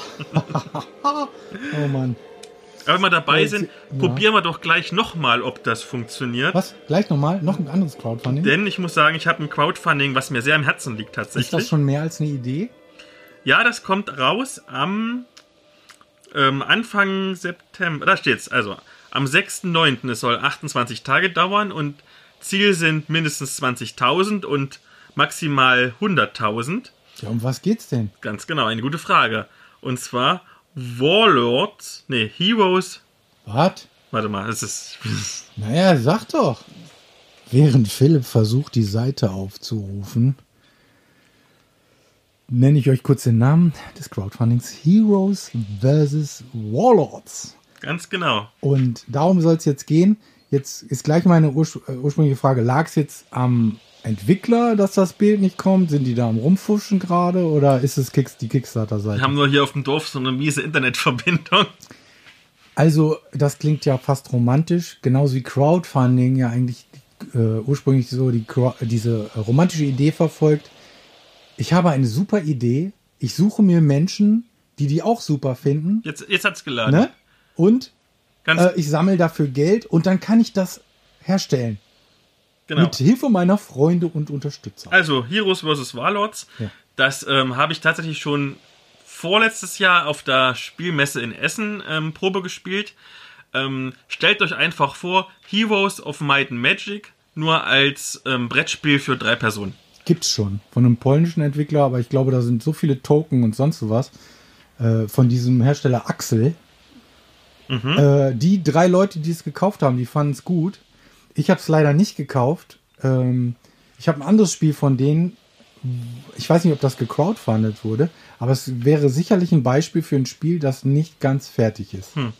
Also ich habe es schon vor zwei Jahren beim Probespiel waren die Mechaniken sehr gut durchdacht. Ja. Jetzt ist es ähm, natürlich zwei Jahre noch länger in Entwicklung gewesen, noch viel mehr Playtest. Die haben auch Gott sei Dank, muss ich sagen, die Grafiken überarbeitet, weil gerade das Titelbild war halt nicht War massentauglich. kein Blickfinger. War kein Blickfinger, ganz genau. Was war denn äh, zu sehen auf dem Bild? Das, das war so computergeneriert Landschaft äh, mit zwei Burgen, die sich irgendwie mit Katapulten beschießen. Das sah jetzt nicht so toll aus. Jetzt hast du eine richtig coole Schlachtszene. Ähm, also ist viel cooler. Es wird sehr viele Stretch Goals geben, zum Beispiel, dass es bessere, bessere Tokens gibt. Es wird einen Solidärmodus geben, wenn es freigeschaltet werden sollte. neue Displays, größere Würfel, Minis und so weiter und so fort. Ähm, wenn es denn soweit ist und es startet, wie gesagt, am 6.9. Ähm, werde ich äh, wieder in die Shownotes, wie schon bei Albedo, den Kicktrack packen und dann kann man quasi live sehen, wie sich das entwickelt. Ich kann es aus meiner Erfahrung wirklich empfehlen und ich werde es auch selber backen. Ah ja, das wollte ich gerne genau gerade fragen. Ob Genau. du, äh, man kann ja ein Spiel empfehlen, ohne es zu backen und du bist jetzt voll dabei. Und das ist wirklich, wirklich gut. Ja. Also gerade wenn du diesen, diesen alten Flair noch kennst von Might and Magic, also du hast einen Helden, der läuft durch die Gegend, tut neue Hexfelder entdecken, ähm, da sind Monster drauf zu bekämpfen und Minen, die man erobern kann, um Rohstoffe zu kriegen Mhm. und alles. Das heißt, und du kannst dann auch dein, dein, dein Hauptquartier auch immer so aufrüsten wie bei. Hm, genau. Und du kannst deinen Helden auch weiterentwickeln, dass der tollere Sachen kann. Mhm. Ähm, genau. Also am Anfang gibt es noch drei Helden, weil du drei Spieler hast. Dann werden auch durch die Stretch Goals neue Klassen und Rassen freigeschaltet. Das Spiel werden wir besprechen, wenn es raus ist. Ganz genau. Äh, und äh, die, für mich wird die Hauptfrage sein, haben die es geschafft, die Komplexität des Computerspiels runterzubrechen auf ein spielbares Brettspiel oder ist das was nur für völlig eingefleischte Leute, die äh, so 19-Stunden-Runden spielen können? Ähm, Also bei meinem Testspiel damals, ich habe das recht schnell begriffen, das Spielprinzip, aber ähm, es kommt im Udo Grebe Games Verlag. Also wir hatten ihn ja schon mal bei der Cosim-Folge, das ist eigentlich ein Cosim-Verlag. Also es wird auf jeden Fall komplexer werden als, keine Ahnung, Siedler von Katan oder so. Aber es war zumindest für mich durchaus gut verständlich und auch, nachdem mir das der Entwickler zehn Minuten erklärt hat, auch gut spielbar. Was glaubst du, was das für eine Spielzeit haben wird? Also, Ich glaube, das kannst du variieren, je nachdem, wie viele ähm, ähm, Teils du auslegst, also wie viele Felder Okay. zum Entdecken du auslegst. okay. Aber ich denke, ich denke schon, es wird eher in Richtung Expertenspiel gehen, Hm. wo du halt schon mal einen langen Abend verbrauchen kannst. Wahrscheinlich mit einem erneuten Treffen, mit Foto und allem drum und dran. Schätze ich. Ich bin da nicht so optimistisch wie du. Ich habe solche Spiele schon länger verfolgt. Das ist nicht Twilight. Civilization, das erste und so. Oh mein Gott. Okay, aber kommen wir doch allgemein mal zu Crowdfunding. Du hast ja schon eine Einleitung gemacht, ich habe dich unterbrochen. Ich habe so ein, also ein, Fang noch mal an, bitte. ein Aspekt war, ist ja dieses, was ist die Idee von Crowdfunding, äh, so wie ich das wahrgenommen habe. Also das ist ja auch, tatsächlich gibt es noch mehr Leute außer mir, die äh, Crowdfunding äh, immer noch so verstehen, das ist vielleicht ein bisschen idealistisch, so ein bisschen so wie so eine Art Demokratisierungsprozess. Ich will nicht unbedingt äh, dem Kultusministerium schreiben, hey, ich habe eine Idee für ein tolles Brettspiel, kann ich nicht ein bisschen 1000 Euro haben, dass ich das auch wirklich, ich habe nämlich noch einen Job und Familie und ich brauche die KfW-Bank. Ne? So, und äh, ja, willst keinen privaten Kredit aufnehmen oder sonst was. Also, dass du eine Förderung kriegst, das ist ein alternativer Weg über das Internet ermöglicht. Äh, heute ist das selbstverständlich Crowd-Sustaining und bla bla bla.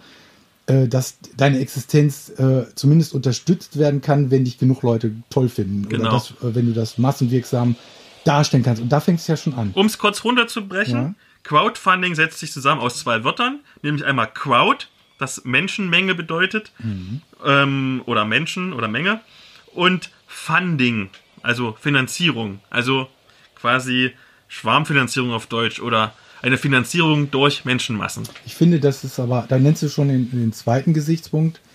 Äh, ähm, das ist ein Teilaspekt von Crowdfunding, aber auch von Crowdfunding-Projekten.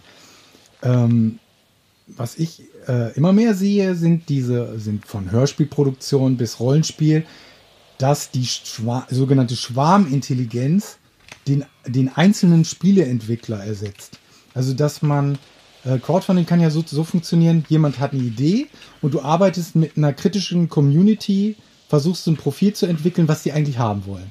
Das ist, denke ich mal, die romantische Grundidee Nein, das von hat nichts Crowdfunding. mit Crowdfunding zu tun. Doch, doch, doch, das ist Crowdfunding in seiner Ursprungsidee.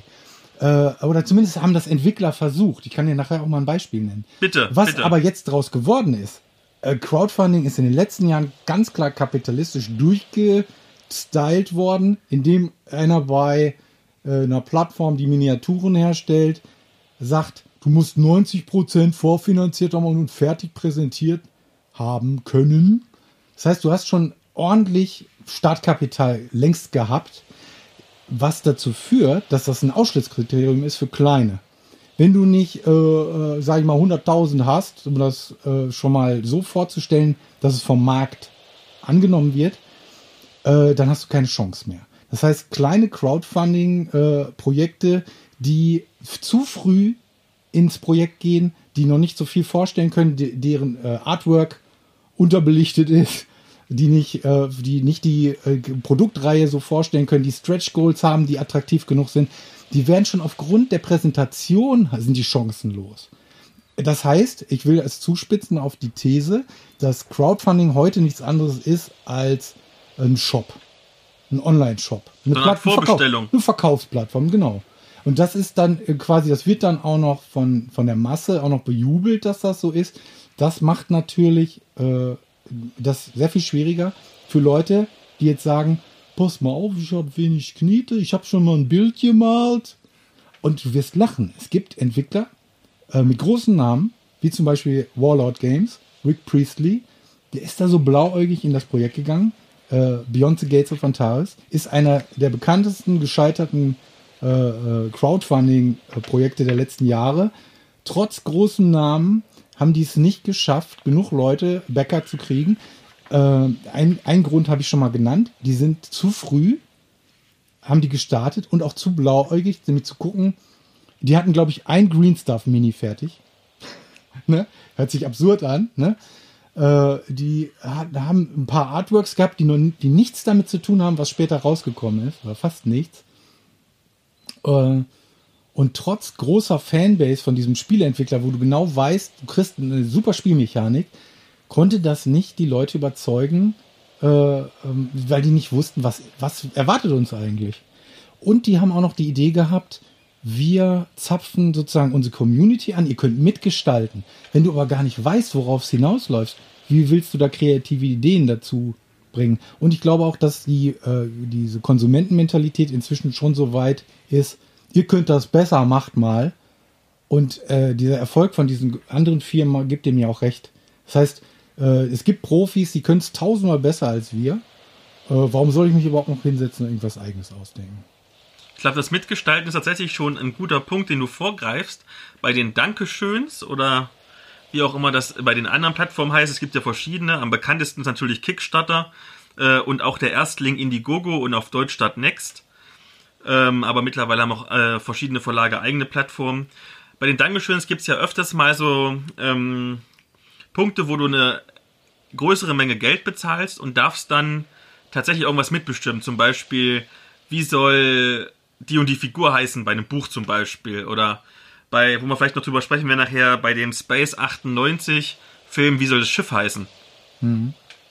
Aber im Grunde äh, müsste die das ja genau andersrum 89. laufen. Jeder, der, der mit zum Produkt beiträgt und auch qualitativ einen riesen Input hat, was weiß ich, Artwork mitentwickelt, von der Fanbase aus, sollte ja eher von dem Hersteller bezahlt werden, anstatt dafür bezahlen müssen, dass er dann äh, da noch mitgenannt wird oder so. Ne? Wenn es so was Kleines ist, äh, dann ist das ja quasi eine Belohnung und das ist ja so Fanboy-mäßig. Ne? Ich kriege ein Autogramm, ich kriege eine, eine, eine, eine Signatur oder eine persönliche Oder eine Special Anzahl. Edition. Ich kriege eine Medaille um mir hängt, als weil ich das meiste Geld hatte von allen Bäckern. Bei, bei den Rollenspiel-Crowdfundings ist es ja meistens zum Beispiel auch so, dass du exklusive Spielrunden mit den Machern gewinnen kannst. ja, wer will das denn? Das ist doch so eine total, äh, total gestellte. Das ist doch, das ist doch so wie früher äh, in einer in so einer Jugendzeitschrift, wenn du dann dich neben die Stars stellen durftest. Und dann kriegst du noch ein Fahrrad geschenkt. Weißt du, das ist doch irgendwie Ja. peinlich.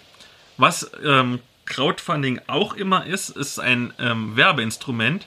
Wenn du ähm, zu deinem äh, Kickstarter oder deinem Start Next Projekt oder so einen Hype aufbauen kannst und den auch kontinuierlich weiter befeuerst, dann ist es durchaus so, dass sich viele Leute mitreißen lassen durch äh, diesen Hype, der um das Spiel steht, ähm, dass du halt noch mehr neue Bäcker und Crowdfunder ähm, akquirieren kannst, die einfach sehen, oh, wenn ich jetzt eine geringe Menge Geld reinschmeiße, bekomme ich ewig viele Miniaturen zum Beispiel oder bekomme die ultra mega super Ausstattung. Ähm, Für ein kleines Geld. Ganz genau. Das kann teilweise manchen, da kommen wir nachher hin zu den Risiko, das kann schon manchen Crowdfundings auch ähm, das Genick brechen, wenn du am Anfang halt rechnest damit, keine Ahnung, das Spiel oder das Buch kostet, ähm, kostet im Versand, keine Ahnung, so und so viel Euro oder Dollars, weil es ein halbes Kilo wiegt und dann plötzlich hast du so viel gemacht, dass du 200 Miniaturen Mhm. damit verschicken musst und plötzlich wiegt die ganze Kiste irgendwie 8 Euro, äh, 8 Euro, 8 Kilo Mhm. und du musst einen höheren Betrag an Versandkosten bezahlen, äh, als du eigentlich eingenommen hast. Ein Faktor ist ja auch, ich weiß nicht, ob Geduld gerade zu den Tugenden des Bäckers gehört. Also äh, Kickstart-Unternehmen, wie, was, wie lange Entwicklungszeit haben die denn bis zur Veröffentlichung? Das ist ganz, ganz unterschiedlich. Es gibt, Aber, aber flacht dann nicht diese Kurve der Bäcker dann relativ schnell ab, wenn die merken, da bewegt sich nichts mehr über, läng über einen längeren Zeitraum? Sind das nicht die Sachen, wo man, wo Leute abspringen oder Abstand nehmen? ja, wie gesagt, das ist ja dies- dieser Hype-Faktor. Wenn du siehst, dass es immer weiter hochgeht und es immer mehr gibt, dann tun automatisch mehr Leute drauf Mhm. Viel einsteigen. hilft viel. Das ist diese Haltung. Bei Beyond the Gates of Fontaines war es genau das Ding. Ich gucke mal, wie viele Leute das Spiel kaufen. Genau. Um es mal ein bisschen strukturierter jetzt anzugehen, lass uns doch erstmal überlegen, warum nimmst du eigentlich als Bäcker dran teil an einem äh, Crowdfunding? Weil du könntest ja theoretisch auch noch ein Jahr länger warten zum Beispiel und gehst in den Laden, unterstützt den Shop deines Vertrauens oder wenn es nicht anders geht, Amazon oder so. Und ich habe da mal einen guten Freund von mir gefragt, den Christian. Ähm, und den gäb's uns beide sozusagen gar nicht, weil der hat mich damals zum Rollenspiel gebracht. Ja, und- warte mal, da muss ich aber noch mal mit Mutti sprechen. und ohne, ohne Rollenspiel gibt's diesen Podcast nicht. Ähm, und der ist ein ganz großer äh, Crowdfunder, tut sehr, sehr viele Projekte backen. Und ich habe ihn einfach mal gefragt, warum er das tut. Ich habe jetzt mit dem Christian einen echten Kickstarter-Profi bei mir im Interview. Lieber Christian, damit sich die Hörerinnen und Hörer mal ein Bild von dir machen können, wie groß ist denn ungefähr das Volumen, was du schon in Kickstarter-Projekte investiert hast? Also das Volumen, was ich bisher in Geld in Kickstarter gesteckt habe, kann ich jetzt so nicht abschätzen. Es waren schon einige Kickstarter und es ist natürlich immer so, diese Add-ons, die es immer noch dazu gibt. Und da denkt man sich dann schon immer, man möchte das dann schon alles haben. Mit Add-ons hast du ähm, schon einen guten Punkt angesprochen. Warum nimmst du an Kickstartern teil, als zum Beispiel zu warten, ob es in den Laden reinkommt? Ja gut, es ist natürlich schon so, man weiß halt immer nicht. Man, grundsätzlich kann man von vornherein schon sehen, wenn ein Kickstarter sehr großen Zulauf hat, könnte man eigentlich warten, bis es in den Laden kommt. Weil meistens, wenn ein Kickstarter wirklich gut ist, dann kommt er auch in einen, ähm, von einem großen Verlag oder so wird er verlegt und kommt dann irgendwo ins Geschäft. Ähm, ja, warum macht man's? Ja gut, man will natürlich schon, dass das erfolgreich ist und dass es läuft. Und wenn einem gerade ein Thema wirklich zusagt, dann nimmt man da halt auch teil. Okay.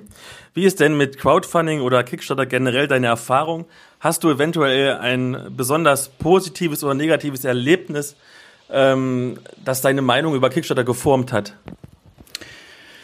Ähm, es ist nicht alles Gold, was glänzt. Das muss man wirklich sagen. Also es gibt äh, einige äh, Kickstarter, wo die ähm, ja, die, die Initiatoren äh, das Geld für sich eingesteckt haben, was dann äh, so einen ganzen Rattenschwanz hin nachzieht, wo man dann sagt, okay, gut, jetzt habe ich das Geld in den Sand gesetzt und das sehe ich nie wieder. Aber äh, andererseits muss ich sagen, ich habe auch schon sehr viele gute Spiele bei Kickstarter äh, ge gebackt, äh, wo ich sagen muss, ich bin sehr zufrieden, dass ich das mitgemacht habe. Okay, dann eine letzte Frage, die sich gleich anschließt, und zwar, wie wählst du deine Projekte aus? Hast du da ein bestimmtes Muster, wonach du suchst, oder suchst du nach bestimmten Herstellern, von denen du schon gute Erfahrungen hast, oder lässt du dich durch den Zufall leiten? Zufall ist ein gutes Wort. Also ich schaue schon, was ist gerade so, äh, was, was wird gerade so angeboten. Ich äh, habe schon so meine ein, zwei äh, Spieletester, wenn ich sehe, dass die äh, Spiele, äh, ähm, ähm, dass die get, äh, getestet haben, dass es davon ein Let's Play gibt, dann äh, weiß ich schon, okay, da, kann ich mich drauf verlassen, dass es ein, ein gutes Spiel wird. Okay. Und gibt's vielleicht äh, so als Tipps für ähm, Hörerinnen und Hörer, die auch einen Kickstarter ähm, dran teilnehmen möchten, vielleicht so Warnsignale, wo du schon siehst, hm, das wird wahrscheinlich nix oder das Geld sehe ich nie wieder? Ist schwer zu sagen. Ich, meine grundsätzlich, wenn man sich für einen Kickstarter interessiert und der nicht ähm, stattfindet, weil nicht genügend Geld zusammenkommt, dann geht man ja erstmal kein Risiko ein. Aber äh, jetzt wirklich zu sagen, zu erkennen, der Kickstarter kommt niemals ist schwierig. Also es lässt sich so nicht voraussagen. Ich meine, wenn man natürlich bekannte Firmen äh, sieht, wie jetzt äh, Cool Mini or Not oder so, dann kommen die natürlich schon irgendwann. Die haben meistens immer ein bisschen Verspätung, aber sie kommen schon irgendwann. Okay, vielen herzlichen Dank für das Interview.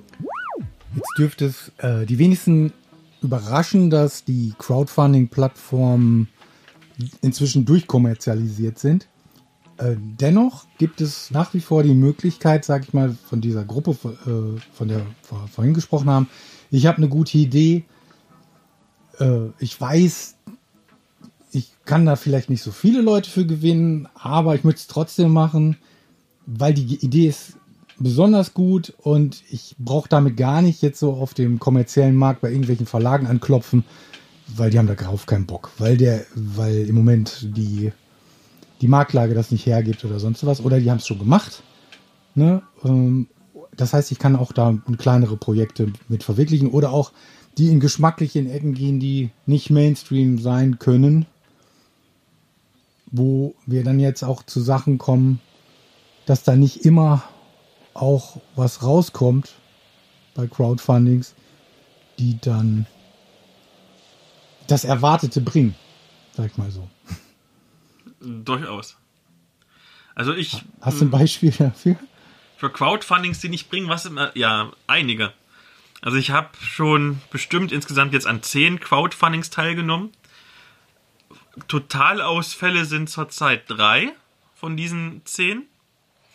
Und zwar einmal ein Rollenspielprodukt, wo man eine, eine Metalband irgendwie managt. Das fand ich irgendwie total witzig, auch wenn ich kein Metal höre. Ist witzig. Das ist witzig. Ja. Ähm, dann ein Manga von einer jungen Berliner Zeichnerin. Das habe ich gedacht, komm, das kostet irgendwie 10 Euro oder 12 Euro. Ist es okay. Unterstützt du mal junge Künstler. Und und ein Kartenspiel. Das war mein, sogar mein erstes Crowdfunding, ein Kartenspiel. Ich meine, das waren auch nur irgendwie 8 Euro, die ich in Sand gesetzt habe. Das ist okay und das ist, ist, ist Zeit, du lernst es auch dann irgendwann mal genauer hinzugucken, ob die äh, vertrauenswürdig erscheinen. Damals war ich noch ein bisschen blauäugig, dass ich das gemacht habe. Ähm, theoretisch, ähm, da bin ich glücklicherweise einer von den Leuten, die alles gekriegt haben, war tatsächlich der Das Tactics Kickstarter, wo das Problem war, ähm, was wir vorhin schon hatten. Ähm, da hat sich der Hersteller von äh, Das Studios zusammengetan mit Battlefront. Das ist ein großer Vertriebler für ähm, Tabletops. Und die haben zusammen einen, einen Kickstarter gemacht für ihr Spiel. Und der war halt unfassbar mega erfolgreich und es wurde immer neues Zeug draufgehauen. Noch mehr Figuren, noch mehr Einheiten, noch mehr Fahrzeuge, alles noch viel, viel mehr.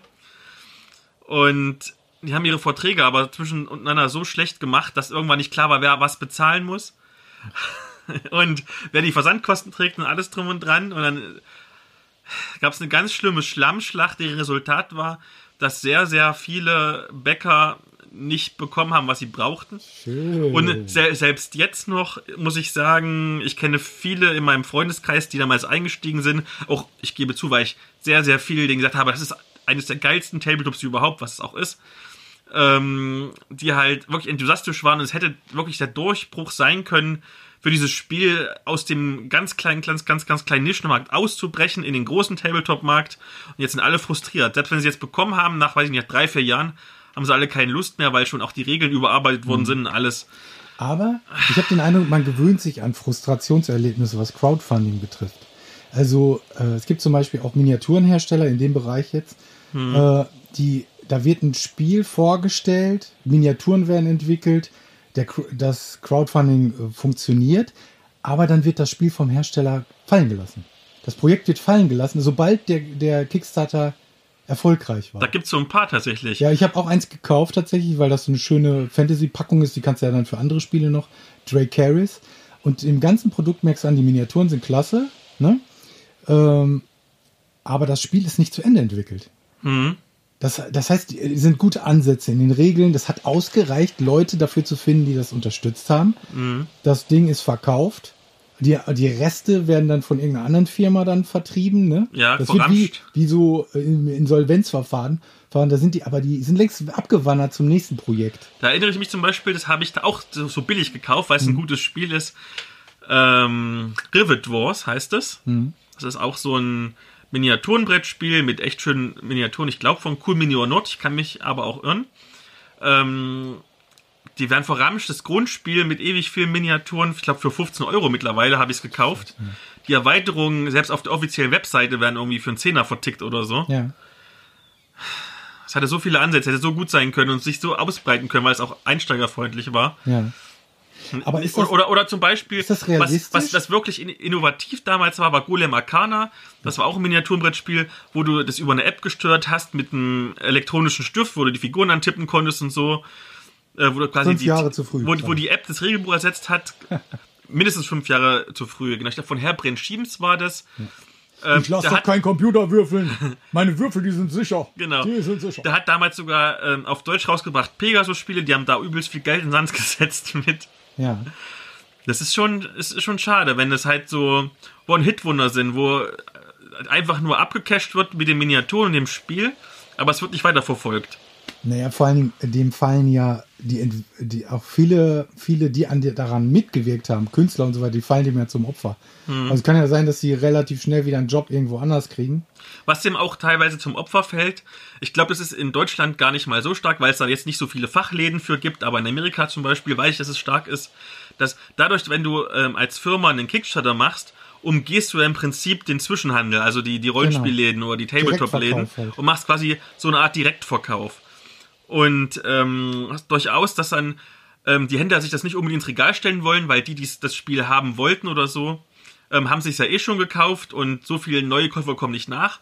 Und, Und wenn da nichts nachkommt. in und wenn da nichts nachkommt und sie zum Beispiel es auch nicht durch Zufall im, im, in einem Laden finden oder so, kauft kein neuer und dann werden diese Serien nicht fortgeführt. Und das ist eigentlich sehr, sehr schade. Und gerade der äh, deutsche Markt reagiert ja total empfindlich. Also gerade im Tabletop-Bereich, was ich ja immer wieder äh, mitverfolge, ähm, wenn, wenn da absehbar ist, es ist nicht, es, sind, es wird nicht so gekauft, äh, dass es dann, dass die Leute reserviert sind und dann nicht mit einsteigen. Das, ist ja, das ist ja das Paradoxe. Du findest ein Spiel gut, das Regelsystem ist gut und so weiter, aber du kaufst es nicht, weil es die anderen nicht kaufen. Ja. Das, Aber um, um zurückzukommen zu einer Frage, die du vorhin gestellt hast, tatsächlich habe ich mit den meisten deutschen Rollenspielverlagen wirklich sehr, sehr gute Erfahrungen mit Crowdfundings gemacht. Also sicherlich ähm, hat sich mal was verzögert oder so, das ist öfters mal so. Aber die Crowdfundings, die zum Beispiel vom Uhrwerk Verlag kamen, oder die Crowdfundings, die vom äh, Redaktion Fantastik kamen, was wir nachher vielleicht noch besprechen können, oder was von Ulysses kam zum Beispiel, die sind alle angekommen und alle in super Qualität angekommen. Aber das ist auch ein anderes Medium. Rollenspiel, du kannst immer, du hast das Heft, du hast die Box, du hast deine Spielergruppe, du kannst es spielen. Ein Tabletopler, der macht sich immer abhängig von der Turnierszene. Also zumindest die Deutschen sind so. Die sagen nicht, hier meine drei Freunde und, und noch eine befreundete Gruppe, die haben das alle, wir spielen das jetzt. Nee, die sagen, ich will eine Turnierszene, ich will regelmäßig Pokale nach Hause bringen und sonst Ich fühle mich auch gerade angesprochen. ja, sonst, sonst spiele ich das Spiel nicht. Du, hast, du spielst Warzone, oh, das Oldschool Warzone. Ne? Also da gibt's, das sind nur noch wir beide, die das spielen. Ne? Zwar nur alle fünf Jahre, aber äh, Ich gewinne trotzdem immer. ich sag immer, ein gutes Spiel ist, bleibt ein gutes Spiel und du hast es im Regal stehen. Nein, ein Spiel, das sowieso schon nicht gekauft wird, das wird dann auch noch gleich wieder verkauft, weil die anderen es nicht gekauft haben. Also die, die es nicht, die, die es gekauft haben, die verkaufen es auch noch. ja. Und ruckzuck sind die Sachen dann weg. Das heißt, und, aber Spiele, die alle gekauft haben, die beschissen sind, die werden weitergespielt. Aber wo wir das Thema gerade angesprochen haben, wie gesagt, ähm, auch etablierte Verlage ähm, machen ja mittlerweile Crowdfundings. Manche Firmen teilweise nur, äh, finanzieren sich quasi nur über Crowdfundings und machen nichts anderes. Ähm, wie findest du das denn als Konsument zum Beispiel, dass eine Firma ähm, ein Crowdfunding macht und damit im Prinzip den kleinen Indie-Entwicklern, wie vorhin zum Beispiel dem Kai Herberts mit Albedo, so ein bisschen den Fame und die Kundschaft stiehlt? Das Problem ist ja, äh, wenn man sich die Industriemechanismen anguckt, gerade im Brettspielbereich, die machen ja immer die Regale voll im Kaufhaus. Das heißt, wie soll einer in diese ge- vorgekaufte Nische reinkommen, wenn Verlage äh, jedes Jahr, ich weiß nicht, wenn die 15 Titel rausbringen, ich, ich, das ist jetzt total überspitzt, ne? kennt ihr ja von mir, wenn dann von den 15 Titeln 13 nur dazu da sind, den, diesen Regalplatz nicht zu verlieren, ich wundere mich, dass Leute von dieser Spielefirma dann wieder ein Spiel kaufen im nächsten Jahr. Und so, das ist ja natürlich Inflation. Das heißt, du hast ein Problem, in der wahrgenommen zu werden. Du hast ein Problem, als kleiner wahrgenommen zu werden aufgrund deiner Präsentation. Du kannst nicht top-notch sein. Du kannst nicht die besten Künstler der Welt engagieren. Also, was bleibt dir übrig? Du musst der, die Idee, die du hast, die muss vor Originalität sprühen. Also da muss richtig, äh, sonst verkaufst du vielleicht dein Crowdfunding. Äh, aber wenn du das als Erfolg für dich bewertest, mein Crowdfunding hat geklappt und danach spielt es nie einer, weil es Mist ist. Äh, wenn dir das reicht, ist das gelungen. Dann ist das ein gelungenes Projekt. Äh, wenn es nur darum geht, irgendwas zu veröffentlichen, um was veröffentlicht zu haben. Ich denke, ähm, ich, ich wäre auch schon froh, wenn ich was veröffentlicht hätte. Das wird aber nie passieren. Ja, das wird nie passieren. Ähm, das, das heißt, wo bleibt die Qualität? Also da muss man schon, schon mal, das aber gilt für äh, professionelle Produkte genauso. Ne? Wir haben ja schon über Age of Sigma gesprochen. Es ist, es ist trotz aller Unkerei zum ein Erfolg geworden. Ähm, ja. Es, es ist ein prominentes Beispiel jetzt gewesen. Mach weiter. Mach weiter. Du erholst dich von dem Schock nicht. Ich, ich, ich bin, ich bin gerade von, von deinem Gedankengang so ein bisschen, ein bisschen abgelenkt. Überrumpelt. Führen wir einfach mal schnell ein Interview ein, um, damit wir uns sammeln, Sammeln können. können, ja. Wir haben, oder ich habe besser gesagt, ähm, Patrick Götz interviewt, das ist der Chef vom Uhrwerk Verlag. Die machen ja auch immer Crowdfundings und ich habe ihn gefragt, warum er das macht. Ich bin hier auf der Manticon und habe jetzt den Patrick Götz bei mir, den Chef vom Uhrwerk Verlag, der auch schon einige Crowdfundings hinter sich hat. Ähm, Patrick, stell dich doch mal kurz vor, bevor wir in die Materie gehen. Äh, ja, was, ja, hast du ja schon gemacht im Prinzip. Ja, ich bin Patrick der Chef vom Uhrwerk Verlag und von Feder und Schwert. Äh, und wir haben schon einige Crowdfundings gemacht. Haha. Nein, ja, wir- wir machen Rollenspiele, wir machen Romane und einige davon werden halt auch als Crowdfunding finanziert. Wunderbar. Das ist wahrscheinlich eine der Fragen, die ihr öfters mal gestellt bekommt, deswegen stelle ich es hier auch. Ihr seid ja einer der ganz großen Verlage im Prinzip in der deutschen Szene, auch wenn die ziemlich klein ist. Ähm, warum macht man als großer Verlag ein Crowdfunding?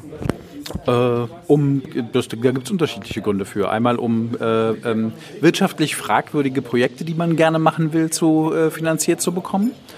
Ähm, äh, das ist vor allen Dingen jetzt, zum Beispiel bei Federn Schwert haben wir den Gary Gygax äh, Biografie-Comic gemacht. Der wäre ohne das Crowdfunding dahinter, äh, wäre es vollkommen illusorisch gewesen, dass der seine Kosten jemals wieder einspielt. Mit dem Crowdfunding kann, kann man sowas natürlich sehr gut im Voraus planen. Und äh, ein anderer wichtiger Grund für Crowdfundings ist mittlerweile, dass es halt ein großartiges, äh, wichtiges Marketinginstrument ist. Man erreicht über so ein Crowdfunding-Event äh, sehr, sehr viele Leute. Okay, da hast du es ja schon so ein bisschen vorweggenommen, weil ich wollte nach den Erfahrungen fragen. Also ich hö- höre so raus, deine Erfahrungen sind sehr positiv. Ja, unsere Erfahrungen äh, mit, mit Crowdfunding sind sehr positiv, das stimmt. Also wir haben ähm, den letzten Jahren einige gemacht. Wir werden in Zukunft einige machen. Im Moment läuft noch äh, seit noch drei Tage ein englisches äh, Crowdfunding äh, von einem englischen Buch, was wir machen. Und das ist zum Beispiel auch sowas. dass- Wir, wir sind äh, jetzt, unser Vertrieb für, für Amerika und England und unsere Reichweite in Amerika ist halt relativ klein als deutscher Verlag. Äh, ohne ein Crowdfunding für dieses Quellenbuch, was wir da gerade machen, wäre es auch nicht, fast nicht möglich, das irgendwie zu machen. So erreichen wir halt äh, einige hundert Leute, die das sehen und äh, die das dann auch äh, unterstützen. Äh, ja. Du hast von äh, künftigen Projekten geredet. Was können wir denn so erwarten? Was kann man denn so erwarten? Das, also, nee, also es läuft ja jetzt noch ähm, äh, der, der, der englische Marsquellenbuch noch ein paar Tage. Dann im Anschluss kommt, also nicht direkt jetzt, äh, äh, in drei Tagen ist das eine vorbei, in vier Tagen fängt das nächste an, aber so in ein paar Wochen werden wir äh, über Feder und Schwert Designers and Dragons auf Deutsch äh, als Crowdfunding machen. Das ist eine, eine Reihe von ähm, Sachbüchern über die äh, Rollenspielindustrie, äh, wo halt die verschiedenen Rollenspielverlage, die es seit den 70er Jahren bis heute gibt, halt vorgestellt werden, was die gemacht haben und wie sich die entwickelt haben. Ist äh, sehr Amerika-zentriert. Äh, wird in der deutschen Ausgabe auch so sein, größtenteils, aber da kann auch noch was hinterherkommen, was sich dann eher mit der deutschen und europäischen Szene äh, be beschäftigt. Da sind wir gerade in der Planungsphase. Okay, und zuletzt hast du vielleicht für unsere Hörerinnen und Hörer ein paar Tipps und Tricks, wenn sie selber ein Crowdfunding starten wollen würden? Oh Gott, äh, jetzt so auf Anhieb ad hoc. Hui. Äh, man sollte es gut durchplanen vorher. Man sollte sich im Vorfeld überlegen, äh, was für Updates man, äh, während das läuft, schreiben kann und die schon vorher schreiben, wenn es geht. Äh, es ist viel Arbeit, ein Crowdfunding zu bespaßen, zu betreuen, während es läuft. Also alles, was man vorher schon fertig hat, alles an Grafiken an, vorbereitet hat, alles an Texten vorbereitet hat, ist gut. Da sollte man, also bei uns ist es auch, wir machen auch natürlich Sachen während des Crowdfundings noch, aber wir gucken, dass wir so viel wie möglich wirklich schon im Vorfeld vorbereitet haben. Herzlichen Dank.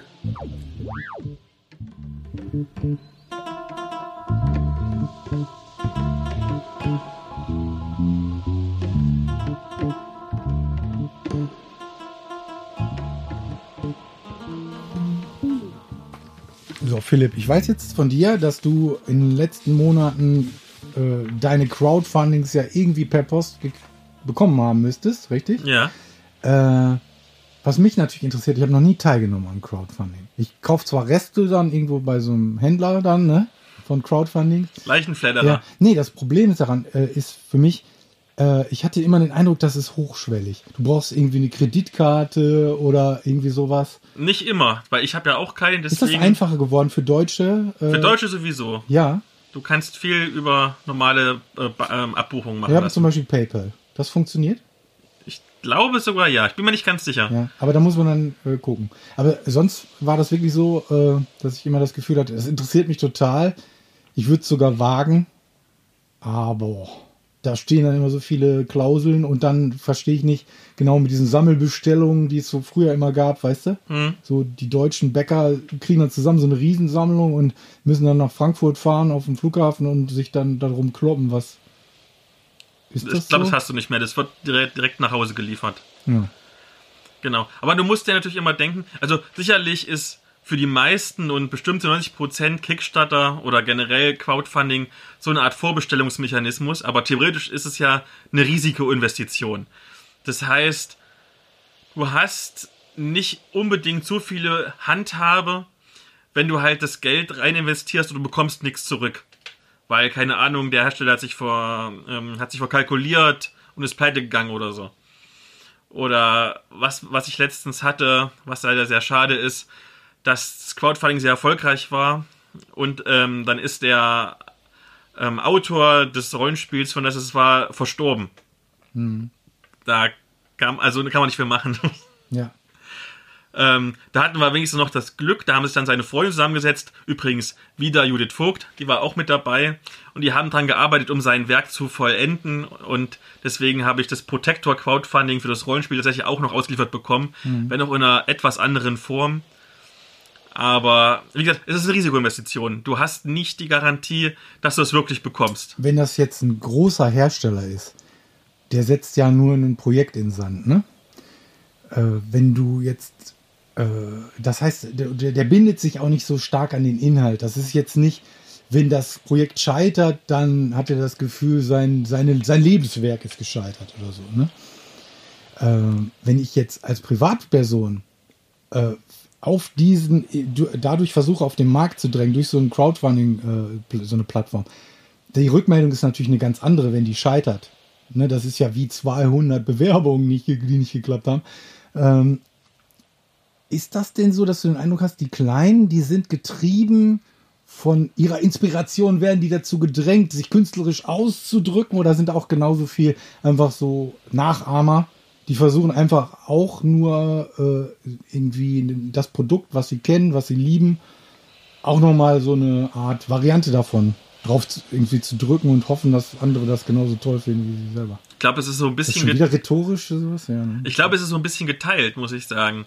Ähm, also ich glaube, so in unserem Nerd-Bereich, in dem wir tätig sind, was Rollenspiele angeht, Brettspiele, Tabletops und so, ich glaube, da sind schon wirklich Leidenschaftsmenschen dabei, die halt wirklich ihre Idee umgesetzt haben wollen. Wenn ich aber mal so ein bisschen über den Tellerrand ra- rausgucke, ähm, gerade was so irgendwie in Richtung Videospiele geht oder so, da sehe ich sehr oft ähm, Projekte, die Totgeburten sind, weil es einfach eine Kopie von einem bekannten Konzept ist, was ähm, einfach irgendwie in nu- nur schlechterer Grafik und schlechterer Codierung nachgemacht wird. Merken das die Bäcker nicht? Das sind dann die Projekte, die mit, mit null Bäckern abschließen. Nach 30 Tagen, ja. Das heißt, man muss sich schon ein bisschen geschickter anstellen, das ein bisschen mehr kaschieren, dass man keine gute Idee hat? Genau. Und man muss halt gerade. Du sagst genau. Ja, genau. Verarbeite die Frage. Stimmt das? Und, und man muss halt Genau. auch. Man, man muss halt auch ein bisschen Werbung. Also Kickstarter oder generell Crowdfundings ist mittlerweile viel Werbung. Also du kannst durch den Hype, wie gesagt, viel, viel rausbekommen. Ja. Du musst aber mittlerweile auch sehr viel rein investieren, äh, an Zeit rein investieren. Du hast das ja Was gerade ich- so brutal martialisch. was ich- Totgeburt. was ich- du, man kann die Nein, nein, nein, lass mich, Totgeburten kurz kaschieren. lass mich doch kurz zu Ende erzählen. Was, ich, was zum Beispiel Oh. sehr oft kommt, ähm, wie die, ähm, ähm, die, die Firmen versuchen, ein bisschen Hype zu erzeugen, ist, dass es zum Beispiel heißt, wenn zum Beispiel das, äh, der Kickstarter-Artikel irgendwie geteilt worden ist hundertmal oder äh, auf, auf Facebook oder auf Twitter oder so, dann gibt's für alle automatisch mehr Inhalt. Okay. Hat Crowdfunding auch seine eigenen Chiffren? Weiß man, wie bei der Sparkasse, wenn da steht der Charme der 50er Jahre, dann weiß, das ist eine Bruchbude, die, die suchen jemanden, der das abreißt für, für teuer. Jetzt gibt's das im Crowdfunding auch, und dass die, das, das Projekt kommt zustande, weil es sind genug Dumme gefunden worden. Ich glaube, das würde niemals, niemals jemand so schreiben. Das würde niemand so offen sagen. Genau.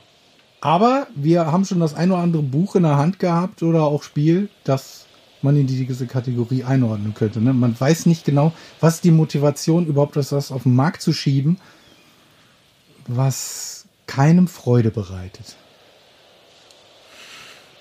Ich weiß, worauf du anspielst. So. Unser Leben ist ja lang.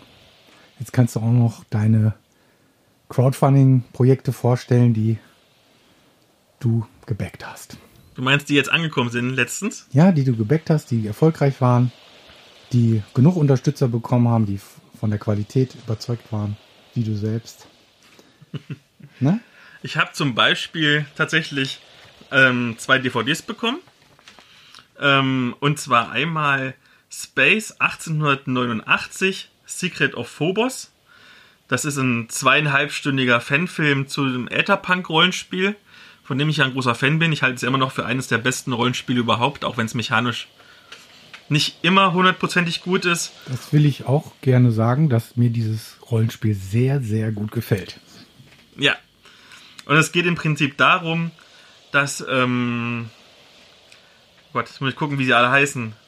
Sekunde, ähm, dass Edison und Armstrong früher mal das Sonnensystem mit ihrer Ätherfahrt erschlossen haben und dann äh, 20 Jahre später die Nichte von Armstrong mit ihrem marsianischen Butler ähm, auf der Venus umherstreift, um eigentlich einen Raptoren zu fangen und die finden dann einen jungen französischen Autor name, namens Verne und dann gibt es so Verwicklungen, weil alle wollen diesen Autoren haben, weil der äh, verfolgt wird. Und dann gibt es noch ein großes Drama darum, dass die ein Artefakt an Bord haben, was die Marsianer brauchen, um sich zu rächen an den Menschen.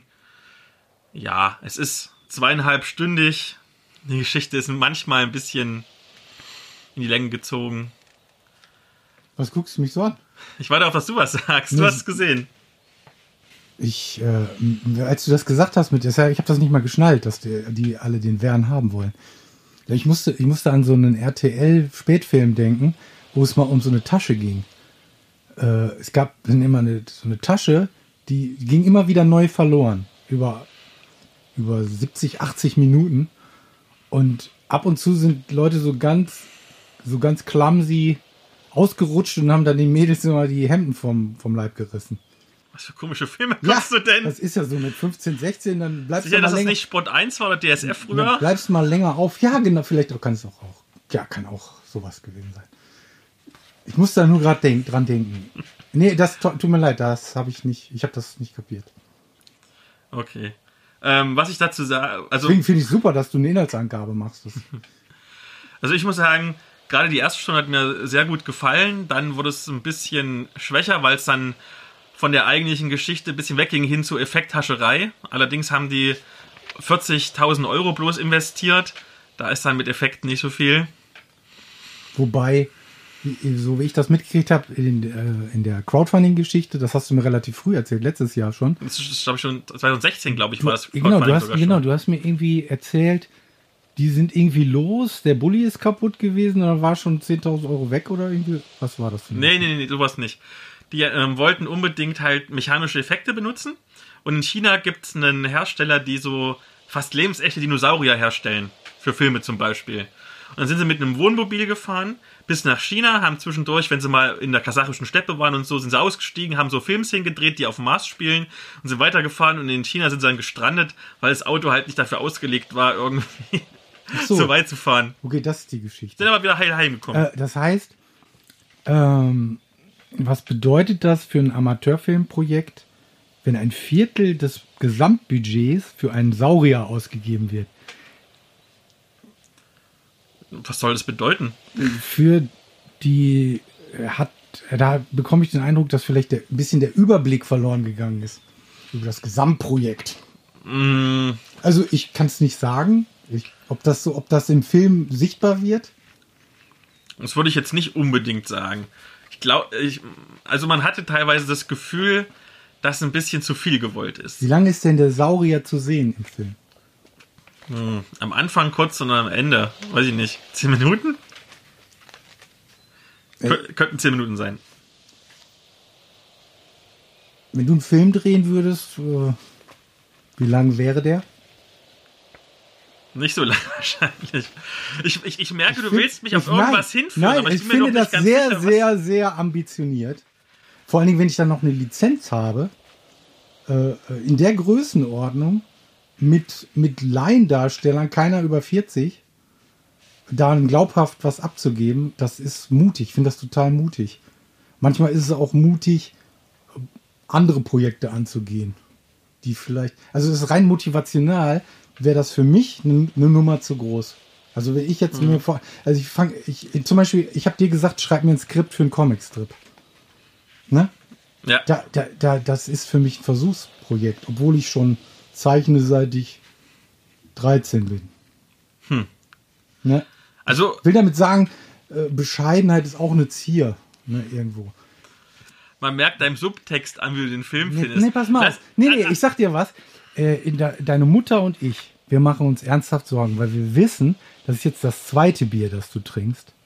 Das erste Bier hast du geöffnet, als du diesen Film geguckt hast. Ja, ich das sagt schon eine ganze Menge. Ich finde, ich, ich kann da nicht weiter. Das, Okay, lass mich nur ganz kurz meine Meinung sagen. Wenn wir dann ist das Thema schon durch. Ich muss sagen, der Film wirkt so, ähm, wie so ein Film von The Asylum, falls das jemand kennt, das ist die Mockbuster-Schmiede, die immer auf Tele 5 läuft. Ähm, er hat aber nur 4% des Budgets, die diese Mockbuster-Filme haben, sieht aber genauso gut oder schlecht aus und ist vom Inhalt genauso gut oder schlecht. Und ich finde, das ist bemerkenswert. Ich finde bemerkenswert, wie man aus so wenig Budget einen, äh, einen Film produzieren kann, der so aussieht wie ein amerikanischer 1-Millionen-Film.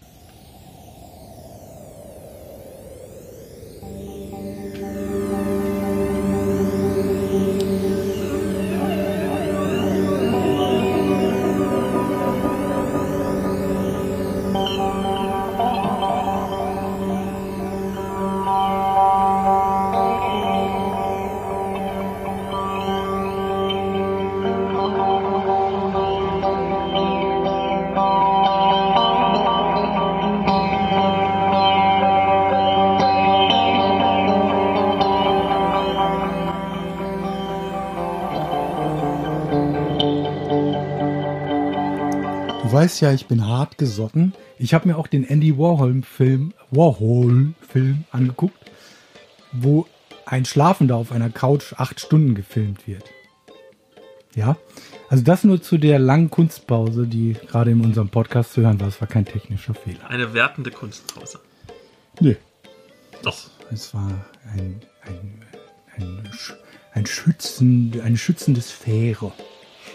Ein Schutzschild. Ja, mein Kinski-Anfall hatte ich ja gestern schon Den hätten wir eigentlich aufnehmen müssen. Vorbesprechen. So, äh, jetzt kommen wir zu einem weiteren DVD-Projekt. Äh, Nerds for Fame Staffel 1. Das heißt, Staffel 1 heißt, auch da hofft man auf einen weiteren, eine Fortführung des Genau, wenn es gekauft wird und erfolgreich ist. Ja. Genau. Da haben wir eine DVD-Sammlung, äh, oder ist es eine DVD? Eine DVD mit vier eine- Folgen. Ja, ich habe ich hab die auch geguckt. Die, da, es geht um eine rollenspielende Familie, der so ein bisschen der Touch der Multiproblem-Familie aufgeheftet werden soll. Aber ich finde, das ist eine normale Familie, was da zu sehen ist. Ich finde es gerade bedenklich, dass du das als normale Familie Naja, siehst. wenn du, wenn du eine Zeit lang äh, mal Einblick hattest in so, in so soziale Grubenverhältnisse in Deutschland, dann kann man das schon so sagen. Ich finde nicht, dass das Verhältnis, äh, das Okay. Verhalten der, der, der Erwachsenen und der Kinder irgendwie Wenn ich überlege, ich habe ja sechs Jahre im sozialen Brennpunkt gewohnt, wo ich noch in meiner Ausbildung war und dann bei einer Arbeit, ersten Arbeitsstelle. Ja, okay, du hast recht. Ja, du hast recht. Ja, siehst du? Also wir sind da überhaupt nicht kontrovers. So, was, was möchtest du sagen? Der Unterhaltungswert ist, ist da. Willst du das sagen, wie du es fandest? Und dann sag ich, wie ich es fand. Du hast mir, du hast mich ja darauf vorbereitet, es sei sehr körnig, grobkörnig, das Bild und die Qualität. Und ich bin ja entspannt, entstamme ja einer Generation, die äh, Raubkopie-Videos geguckt hat. Ich habe sonst was erwartet. Auch schauspielerisch habe ich eine ganz andere Vorstellung noch erwartet. Wir haben ja die Anfänge von unter uns hinter uns gelassen. Also die machen das schon ganz gut. Also äh, an der einen oder anderen Stelle wirkt es halt nicht ganz so flüssig. Aber ich war überrascht erstmal über die Gemachtheit des Ganzen. Ich fand Ne, das, Ich fand es technisch nicht grobkörnig, ich fand es inhaltlich grobkörnig. ja, gut. Äh, das, was ich zu bemängeln habe, ich fand, äh, dass sich diese Darstellung von einer Nerd-Familie, da muss man ja gucken, was ist ein Nerd, welche Aspekte hat er und äh, die, die Staffel beschränkt sich dann irgendwann ab dem zweiten Drittel fast nur auf eine Liebesgeschichte. Jetzt könnten wir ja wieder unsere Ziel, diese Rollenspielergruppe mit reinnehmen, dass das das ist, was die, der, das Nerdpublikum sehen will. So eine Teeny Love Story, wo immer wieder nackte Haut zu sehen ist und so ein bisschen Notgeilheit. Ich kann mir das, ich glaube nicht, dass man da auf den Rest äh, der nächsten Staffel auch den Schwerpunkt legen sollte. Das wird dann uninteressant. Weil da gibt es deutlich bessere Filme in dem Bereich, die eine Love Story erzählen. Auch, auch im Sadomaso-Bereich gibt es, denke ich, auch viel bessere Sachen. Ich fand es tatsächlich, ähm, gerade als dann die Fokussierung kommt, auf diese Liebesgeschichte wesentlich besser. Ich möchte aber erklären, warum. Weil die Handlungsstränge mehr zusammen Genau. Gerade die erste Folge, finde ich, dass das wirkt so ein bisschen wie, ähm, man hat so eine Mindmap gemacht und hat sich so stichpunktartig aufgeschrieben, was könnte alles äh, eine rollenspielende Familie, wo der Vater Rollen spielt. Äh, das sind zwei Halbgeschwister, also wahrscheinlich von zwei verschiedenen Müttern, die ähm, die Töchter. Eine ist, ich glaube, so 17, pubertärmäßig, eine ist, weiß ich nicht, vielleicht 11 oder so, 12 rum des Alters rum. Von der hätte ich mehr erfahren. Genau. Was, Rollen. was, was, könnte, was könnte die für Probleme haben? Dann wird das quasi abgearbeitet, dann wird der gesamte Komplex plus noch die Freunde, mit, mit denen er Rollen spielt, alle in die Folge reingepresst. Und das ist einfach viel zu viel, zu viel, zu viel für eine halbe Stunde. Und ähm, mit all ihren Problemen und so, die die haben. Das wird übertrieben. Also man erkennt, dass ähm, jede Figur hat schon eine eigene Motivation. Es sind nicht, sind nicht alles nur Abziehbilder oder so. Und hat einen eigenen Charakter mit eigenen Stärken und Schwächen. Aber es wird alles nur ganz, ganz leicht irgendwie so angeteasert, ohne das weiterverfolgt zu Bis werden. dahin ist Zum das aber Beispiel, bewusst gemacht. Und ich weiß nicht, ob die Liebesgeschichte... ich finde es aber nicht gut. Ob das eine Nee, eigene pass auf, pass auf. Zum Beispiel, zum Beispiel, was haben wir denn? Wir haben den Vater, der irgendwie sich nicht um die Kinder richtig kümmert in den meisten Fällen, weil er mit seinem Hobby beschäftigt ist. Weil er sich ich- in seiner so. Sehe ich so, weil er sich in seiner Welt verliert. Das soll Dann so wir, aussehen, Dann ja. haben wir die 17-jährige Tochter, die ähm, von der Figurenkonstellation so eine, so eine Manic Pixie Dream Girl ist, allerdings irgendwie in, total verzogen. Was ist das? Ein, jetzt muss ich mal gucken, Manic Pixie Dream Girl. Was heißt das? Das ist so, so, so ein Trope, das sind immer diese, diese, diese, Ein Regenbogen-Pony? Was denn? Nein, das ist so eine bestimmte Figur in, in Literatur und Ja. in, in Filmen zum Beispiel. So, diese, diese scharfe, durchgeknallte Nerd-Mädchen. Das Troublemaker oder was? nicht so Troublemaker. Ich überlege gerade, ob ich so einen Vergleich für dich habe, den du hast. So eine Megan Fox, äh, so Megan Fox für Intellektuelle. Megan? Megan Also, Fox. auf jeden Fall. Oh Gott. Mein völlig Also, weißt du, die Tochter, die, Aber die, die, das, das, ich habe das Gefühl, das gewinnt eine Eigendynamik und ich weiß nicht, ob das bewusst so ist. Äh, haben aber- einfach gemerkt, das läuft am besten, die, dieser, dieser Erzählstrang, und dann wird hier zur Domina ausgebaut. Das ist, finde ich, echt. Ja, weißt du, und, und, und, und, und, und diese, diese, diese Tochter, die irgendwie, die ist, die ist 17 irgendwie und, und, und dreht total am Rad und macht nur Scheiße irgendwie. Alles gemäßigt. Aber, also, ich weiß nicht, also, die ist schon ein bisschen psycho, das muss man ehrlich sagen. Und dann ich hast sag, das ist wie dann- das Landei, das spricht. ja, Also ne? wirklich. Und, dann, und dann, dann, dann, hast, dann hast du noch die, die, diese junge Tochter, die sich irgendwie nachts äh, im- immer, immer ein, einpullert, weil, weil, sie, weil sie Angstträume hat und der, und der Vater weiß irgendwie, es kommt von, von diesen Horrorgeschichten, die sie liest, die irgendwie, ich kenne die Geschichten, die sie da liest, angeblich in diesem Buch, weil ich schon mal bei Lesungen war, von Mario Steinmetz zum Beispiel, äh, wo sie ein Buch von liest, die überhaupt nicht für Kinder geeignet sind und sie liest es die ganze Zeit und schleppt den Kram mit in die Schule und der Papa ist es vollkommen egal und liest ja noch davon vor, obwohl er weiß, dass es nicht gut ist für das Kind, für seine psychische Entwicklung. Nein. Na, doch, ich bitte dich. Als Autor musst du natürlich nachlegen. Du kannst, das ist nicht tragfähig, das Motiv. Das ist dann nach der ersten Folge erledigt. Okay, Bettnässerin, ab und zu kommt es nochmal vor. Das will sich kein Mensch angucken. Na klar. Äh, äh, Ja, aber ich, ich, ich finde dann in den späteren Folgen, ab der zweiten wird schon wesentlich besser, ab der dritten richtig gut. Es fokussiert sich. Sicherlich, es ist eine blöde Liebesgeschichte, die jetzt nicht unbedingt. die fand sie gut, nicht blöd. Ich fand sie okay. Ich fand den Verlauf jetzt nicht unbedingt gut, aber es ist okay. Aber die Geschichte fokussiert sich auf wenige Rahmenhandlungen. Du hast, du hast den Vater, der irgendwie rumnördet, du hast die Tochter, die irgendwie sich an, den, an einen Freund vom Vater verliebt. Also zwei parallele Handlungsstränge, äh, die miteinander ein bisschen verwogen sind und die der Geschichte nachvollziehbaren Verlauf geben. Man kann es gucken, ohne zu kotzen, was für andere Filme nicht zutrifft. ne? so. Genau. Und ich, ich finde, was, was mir besonders gefallen hat, muss ich sagen, die haben schon mit sehr viel Liebe und sehr viel Detailwissen gearbeitet. Wenn du nur guckst, was die spielen, nur allein was die im Regal haben für Bücher und so alles. Das ist, das, das, sind schon wirklich Szeneprodukte. Das ist jetzt nicht Ja, irgendwie. aber das ist auch ein bisschen zu offensiv. Also es ist so. Ich finde, es sind so ich meine, viele andere gute Sendungen. Easter Eggs Ja. drin. Also ich, Okay. Echt? ich, ich finde, es sind sehr viele gute Easter Eggs drin. Ähm, Die habe ich alle nicht wahrgenommen, weil ich keine Ahnung habe. es sind auch sehr viele, wie ich, wie, wie ich, es sind auch Sachen drin, die total glaubwürdig sind. Allein zum Beispiel, Ja. es gibt im, Ich finde das Familienleben Ich glaub, es ist in der- bildet so bundesrepublikanischen ich, ich Alltag. glaube, in der dritten Folge ist es zum Beispiel, da gibt es so eine, so, eine, so, eine, so eine Schlüsselszene, wo sich ähm, der, der eine Junge entscheiden muss zwischen Freundin und zwischen, zwischen seinen Freunden. Hobby oder Hobby oder Freundin, genau. Hobby oder minderjährige Freundin. Wenn wir mal das minderjährig weglassen, aber generell ist es doch, Ja, ist es doch eine Situation, die wir alle schon erlebt haben. Das mit der minderjährigen Freundin. Nein, mit dem, mit dem Freundin und, und du bist doof. Freundin und Hobby sich zu entscheiden. Da gibt es so eine Dualität. Ja. Also insgesamt hat es mir gut gefallen. Ich finde, es war von allen Skitchern auch der beste, den ich äh, von diesen drei bekommen habe, muss ich zugeben. Und ich würde mich sehr freuen, wenn es noch eine zweite Staffel geben würde. Ich würde die sogar auch gucken. Einfach aus Interesse, wie es wie es so weiterläuft. Ne? Ich hoffe ja, dass die Liebesgeschichte nicht. Das, was soll man da machen? Es sei denn, die Nerd-Familie kriegt Nerd-Enkel. Ne? Da musst du noch ein bisschen warten mit der nächsten Staffel.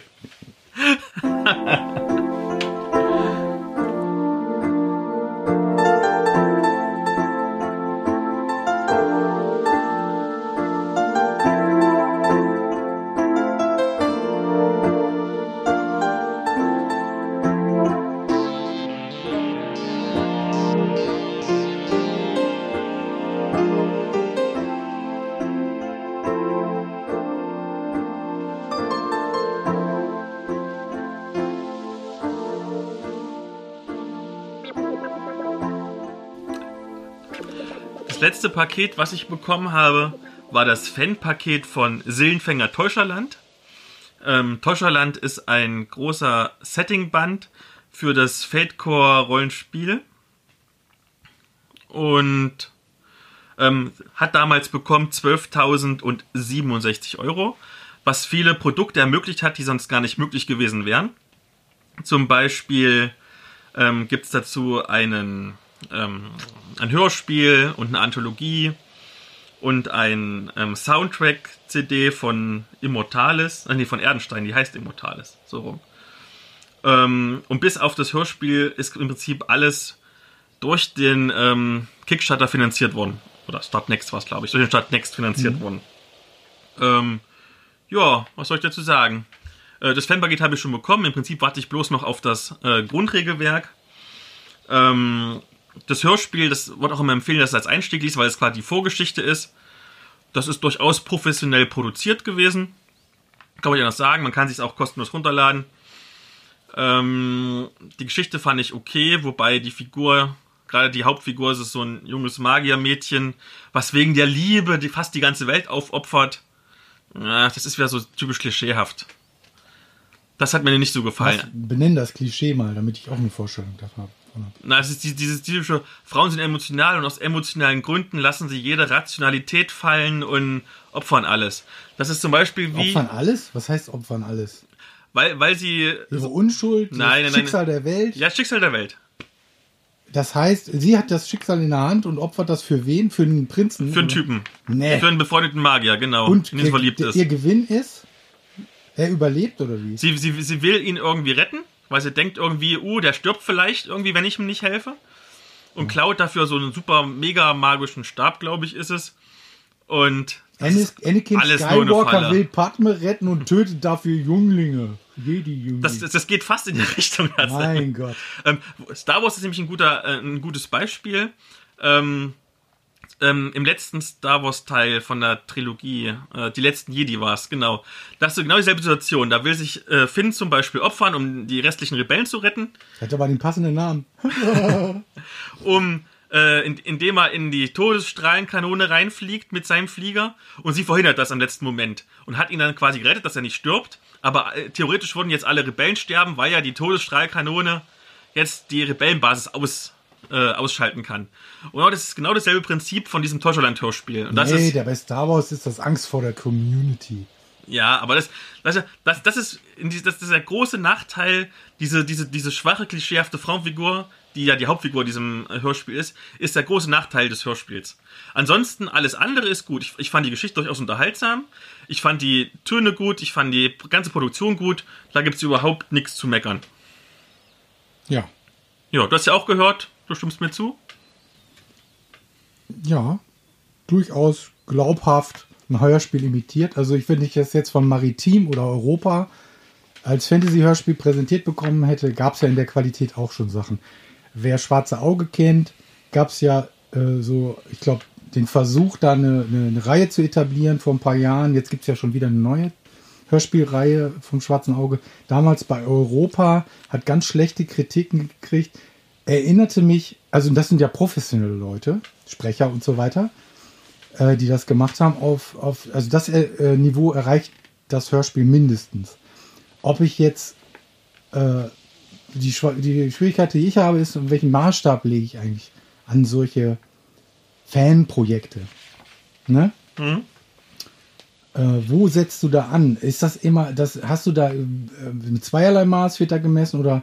Ne? Also ich finde, für mich, was mein Hauptproblem ist mit der ganzen Geschichte, ist, äh, was ich vorhin angedeutet habe, wenn man was machen möchte, ich habe das jetzt so verstanden, dass das eine, ist das eine private Initiative oder ist das schon gebunden an einen Verlag? Ich glaube, das ist von so einem von der Hörspiel-Projekt-Webseite. Da bin ich mir Okay. aber nicht hundertprozentig sicher. Okay, das heißt, äh, da ist dann dieses, was wir vorhin gesagt haben, dieses Schwarm, äh, diese Schwarmintelligenz, die, die sich da was ausdenkt und die, die das, äh, äh, alle sind der Meinung, das ist eine gute Idee. Ähm, ich habe zu diesem Zeitpunkt habe ich den Eindruck, dass die Reihe äh, die ein Stück weit zu früh äh, diese ganzen Produkte rauswirft, weil ich habe auch den Eindruck, ähm, ja, dass die diese Welt, die sie da, von der alles ausgeht, dass die noch gar nicht genug ausgestaltet ist, um auch Autoren auf eine Reise zu schicken. Also natürlich ist die Aufgabe von Autoren in diesem Erzählband, da in diesem äh, Kurzgeschichten-Erzählband, dass dem, der, dieser Welt, äh, die sie vielleicht umrissen bekommen, der Fleisch zu geben. Äh, und du musst dich ja als, als äh, Erzähler in dieser Welt, um die zu etablieren, beim Hörer oder beim Leser zu etablieren, musst du dich vollkommen sicher darin bewegen. Wenn da, du, wenn du noch Fragezeichen im Kopf hast, dann merkst du das als Leser. Das heißt, die, der, da ist so eine fehlende Tiefe, es wird nicht glaubwürdig. Und ich, das, so ging es mir persönlich. Also das ist, äh, ist jetzt nur mein persönlicher, subjektiver Eindruck, dass das zurzeit noch, noch nicht, äh, ich verstehe noch nicht, äh, was das tonale Zentrum dieser Fantasy-Welt ist. Nur zur ich habe Klarstellung, du- hab du- verstanden, es ist düster. Du redest jetzt quasi über die Geisterland-Anthologie und Genau. du redest nicht mehr über das Hörspiel. Nein, ich, ich rede, das ist ja auch der Entwurf, das ist ja der Fluff im Grunde für das ganze Rollenspiel. Und ich bin mir nicht sicher, ob dieser Fluff äh, tatsächlich schon so ausgearbeitet ist, äh, in, in Grundzügen sicher ja, aber so, dass man, dass man das überhaupt, dass man sowas wagen kann. Ein Buch rauszubringen, ein Hörspiel rauszubringen. Äh, äh, natürlich. Also ich wäre jetzt als Verlag jedenfalls unzufrieden mit dem Ergebnis. Nicht mit, das hat nichts mit der Qualität der Autoren zu tun, sondern äh, äh, da, da gibt es ja durchaus verschiedene literarische Ansätze, ne, äh, das zu gestalten. Ich habe äh, an allen Enden, Ecken und Enden das Gefühl, man weiß nicht genau, das ist noch so Vakuum.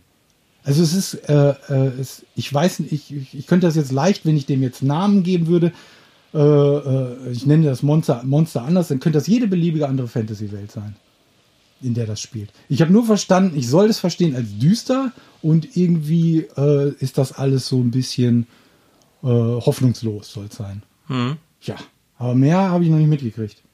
Und natürlich sterben immer Leute und so, das ist ja vielleicht auch tragisch, aber mich packt es emotional nicht.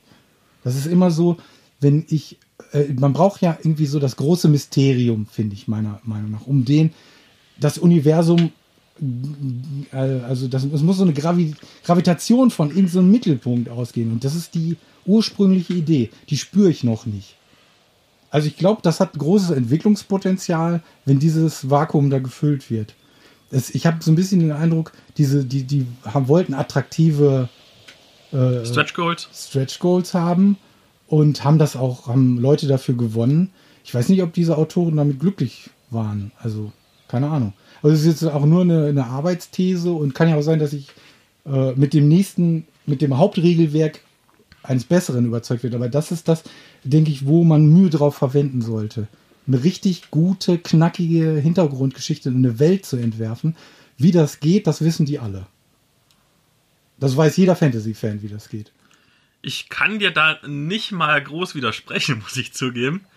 Ähm, ich muss tatsächlich auch sagen, also ich habe jetzt gestern noch fast die ganze Anthologie durchgelesen. Wir hatten uns ja eigentlich äh, darauf geeinigt, ich lese von hinten los, du liest von vorne los, wir treffen uns in der Mitte. Nachdem du aber dann gestern noch nicht so glücklich warst, habe ich dann noch versucht, die restlichen Geschichten alle durchzulesen. Ähm, tatsächlich ist es so, ähm, dass, wenn du nur das Hörspiel, also was ich habe, ich habe das Hörspiel, ich habe den Schnellstotter ähm, und jetzt die Anthologie. Ich habe noch nicht das Basisregelwerk, das kommt ja erst noch. Also ich glaube, ich kann mir zwar ein bisschen besser vorstellen, wie die Welt ist als du, aber es ist schon so, dass auch ich das sehe, dass ich nicht so einen richtigen Faden bis jetzt gefunden habe, auch gerade was die Anthologie angeht. Und tatsächlich viele, nicht alle, aber viele Geschichten sind tatsächlich ein bisschen generisch. Das, das ist tatsächlich so. Na, du fängst schon bei der, Na bei der Namensgebung an. Du, äh, äh, es gibt äh, Siede oder wie das heißt. Das heißt, ich kriege den Eindruck, da irgendwie gibt es da eine keltische Hintergrundwelt. Ich kann es nicht genau ver verorten. Und dann heißen die Leute auf einmal Tatjana, Hauke, völlig verschiedene Kulturen werden da so gemixt in einer. Dann heißen die in der nächsten Kurzgeschichte, äh, also ich kriege das nicht zusammen als eine stimmig, als eine stimmige Welt, die aus derselben Provinz erzählt. Ne? Alleine sowas, so die fehlende Kon Konsistenz von so einer Fantasy-Welt, das stört Rollenspieler total. Die achten darauf, die sagen Harry Potter, so also hier, da und da, überall Logikfehler, diese Welt funktioniert nicht, ne, und so weiter. Ne? Äh, und das ist doch ein Grund, das Grundgesetz im Rollenspiel. Ja. Ähm, ich habe dann mal mit ein paar Autoren geredet noch gestern Nacht. Und die haben mir durchaus gesagt, dass sie durchaus ähm, Zugriff auf die Welt hatten, indem sie zum Beispiel mit anderen Autoren, vor allem aber auch mit dem äh, Schöpfer der Welt ähm, reden konnten darüber. Aber tatsächlich bei den Geschichten, die sind alle für sich einzeln betrachtet fast immer gut. Es gibt so ein, zwei Ausreißer nach oben und vor allem leider auch nach unten. Ähm, aber sie sind für sich halt eigentlich gute Kurzgeschichten.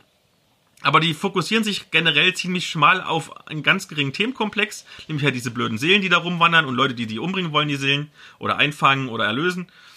Ähm, und dadurch wirkt es in der Masse tatsächlich ähm, nicht so breit gefächert, wie Anthologien sonst sind. Naja, ähm, gut. Ich gebe dir mal ein einfaches Beispiel. Obwohl ich jetzt zum Beispiel kein Fan von diesem Genre bin. Aber es gibt zum Beispiel ähm, auch im, im Thorsten Loh Verlag 13 Monate Angst. Oder 12 Monate Angst? 12 Monate Angst heißt es, glaube ich, genau. Wo es 13 Geschichten sind. Ähm, da geht es um Horrorgeschichten. Ich mag ja keinen Horror. Aber äh, die haben da die komplette Breite. Die ist natürlich ein bisschen freier, weil die keine feste Welt haben. Und liefern dir eine ganze Bandbreite an Möglichkeiten ab, wie man so eine Horrorgeschichte schreiben kann. Von märchenhaften Grusel bis hin zu richtig äh, Splatter-Horror. Und da hast du eine Anthologie, wo du halt wirklich ähm, einen breiten Rahmen hast und Abwechslung hast. Und hier fehlt mir Inhalt, auch wenn die Autoren immer anders schreiben, du merkst schon andere Schreibstile an und so. Äh, und auch andere Ansätze. Genau. Ähm, da muss ich mal Gloria Manderfeld zum Beispiel loben, weil die einen wirklich erfrischenden Ansatz hat mit so einer Art Tagebucheintrag. Aber generell sind die Ansätze recht gleich und deswegen wirkt es alles so ein bisschen. Das würde nicht stören, glaube ich. Äh, auch ähm, die Qualität äh, jetzt von der, der, der, ähm, die das schreiben, ist da gar nicht so das Wesentliche. Ich glaube ja wirklich, ich lese ja auch Warhammer-Anthologien, ne? Warhammer Fantasy-Anthologien habe ich gelesen, solange es die gab. Und die letzten, äh, die, le- die der letzten Jahre wurden immer generischer. Du liest das noch, obwohl die schlecht geschrieben sind, weil du diese Welt liebst da, hier ist es so, egal wie die geschrieben werden, diese Geschichten, du würdest es lesen, wenn du die Welt verstehen würdest. Genau, also eigentlich sollte man dieses Buch eigentlich lesen, erst wenn das Regelwerk raus ist, dass man sich einlesen kann in die Welt. Ja, dann find, genau, dann äh, ist bei dir schon, du, du füllst die Wagen, die ganze Wahrheit mit, dein, mit deiner Vorstellung. Dann. Also ich finde es generell trotzdem nicht schlecht. Ich würde nach dem jetzigen Stand, wo ich fast alle Geschichten gelesen habe und wie gesagt noch nicht so viel zur Hintergrundwelt weiß, außer das Hörspiel im Prinzip und ein bisschen was man sich so angelesen hat, dreieinhalb Sterne geben von fünf, wenn wir jetzt bei Amazon wären. Ähm, ich kann mir vorstellen, wenn ich in die Hintergrundwelt richtig eingetaucht bin, dann könnten es auch auf vier oder so gehen. Genau. Wenn du, Das, aber das ist meine Meinung. Ich weiß, du genau. findest es ein bisschen wenn schlechter. du, wenn du die Welt liebst, dann lächst du nach neuem Material, ist dann auch egal was. Ne? Genau, das muss ich noch ein bisschen entwickeln. Ist, glaube ich, das auch, wie gesagt, das Problem, dass es zu früh rausgekommen ist. Ähm, es ist ja genauso zum Beispiel bei dem Schnellstarter, der auch mit in meinem äh, Fanpaket dabei war, den kann man sich aber auch für 8 Euro kaufen. Das ist halt ein 36, 36-seitiges Heft, so mit einer ganz kurzen Einführung in die Regeln, einer ganz kurzen Setting-Beschreibung und einem sehr offenen Spielszenario, was an sich auch gut funktioniert, wo du halt einen Mord an einer Gutsbesitzerin aufklären sollst und aber durch ganz viele Schauplätze und Nichtspielercharaktere sehr viele Abenteueraufhänger hast. Das ist halt Fate, wo du im Prinzip aus jedem, jedem kleinen Aspekt eine ganz große Geschichte machen kannst. Ähm, aber, aber es ist halt noch alles recht vage. Ja? Und ähm, nur mit den Sachen, die ich bis jetzt zur Verfügung habe, konnte ich noch nicht so in die Welt eintauchen. Ich kann mir vorstellen, wie gesagt, wenn das Buch raus ist und ich mir das alles durchgelesen habe, dann kann die Welt mich bestimmt auch packen, weil ich kann mich durchaus eigentlich für so, so düsterere Fantasy durchaus begeistern. Jetzt haben wir uns ja ein bisschen unterhalten über Crowdfundings, an ein paar Beispielen, aber auch generell. Ähm, da du ja noch nie sowas gemacht hast, würdest du nach dieser Folge jetzt sowas tun? Mein Problem ist ja hauptsächlich, dass ich immer schlecht informiert bin. Ich kriege die guten Sachen gar nicht mit. Ne? Äh, ich kann mir das durchaus vorstellen, wenn das in meinen Budgetrahmen passt. Ne? Man muss ja auch an die Leute denken, die nicht so viel Geld in der Tasche übrig haben. Unabhängig von den Prioritäten, die man sonst in seinem Leben setzt.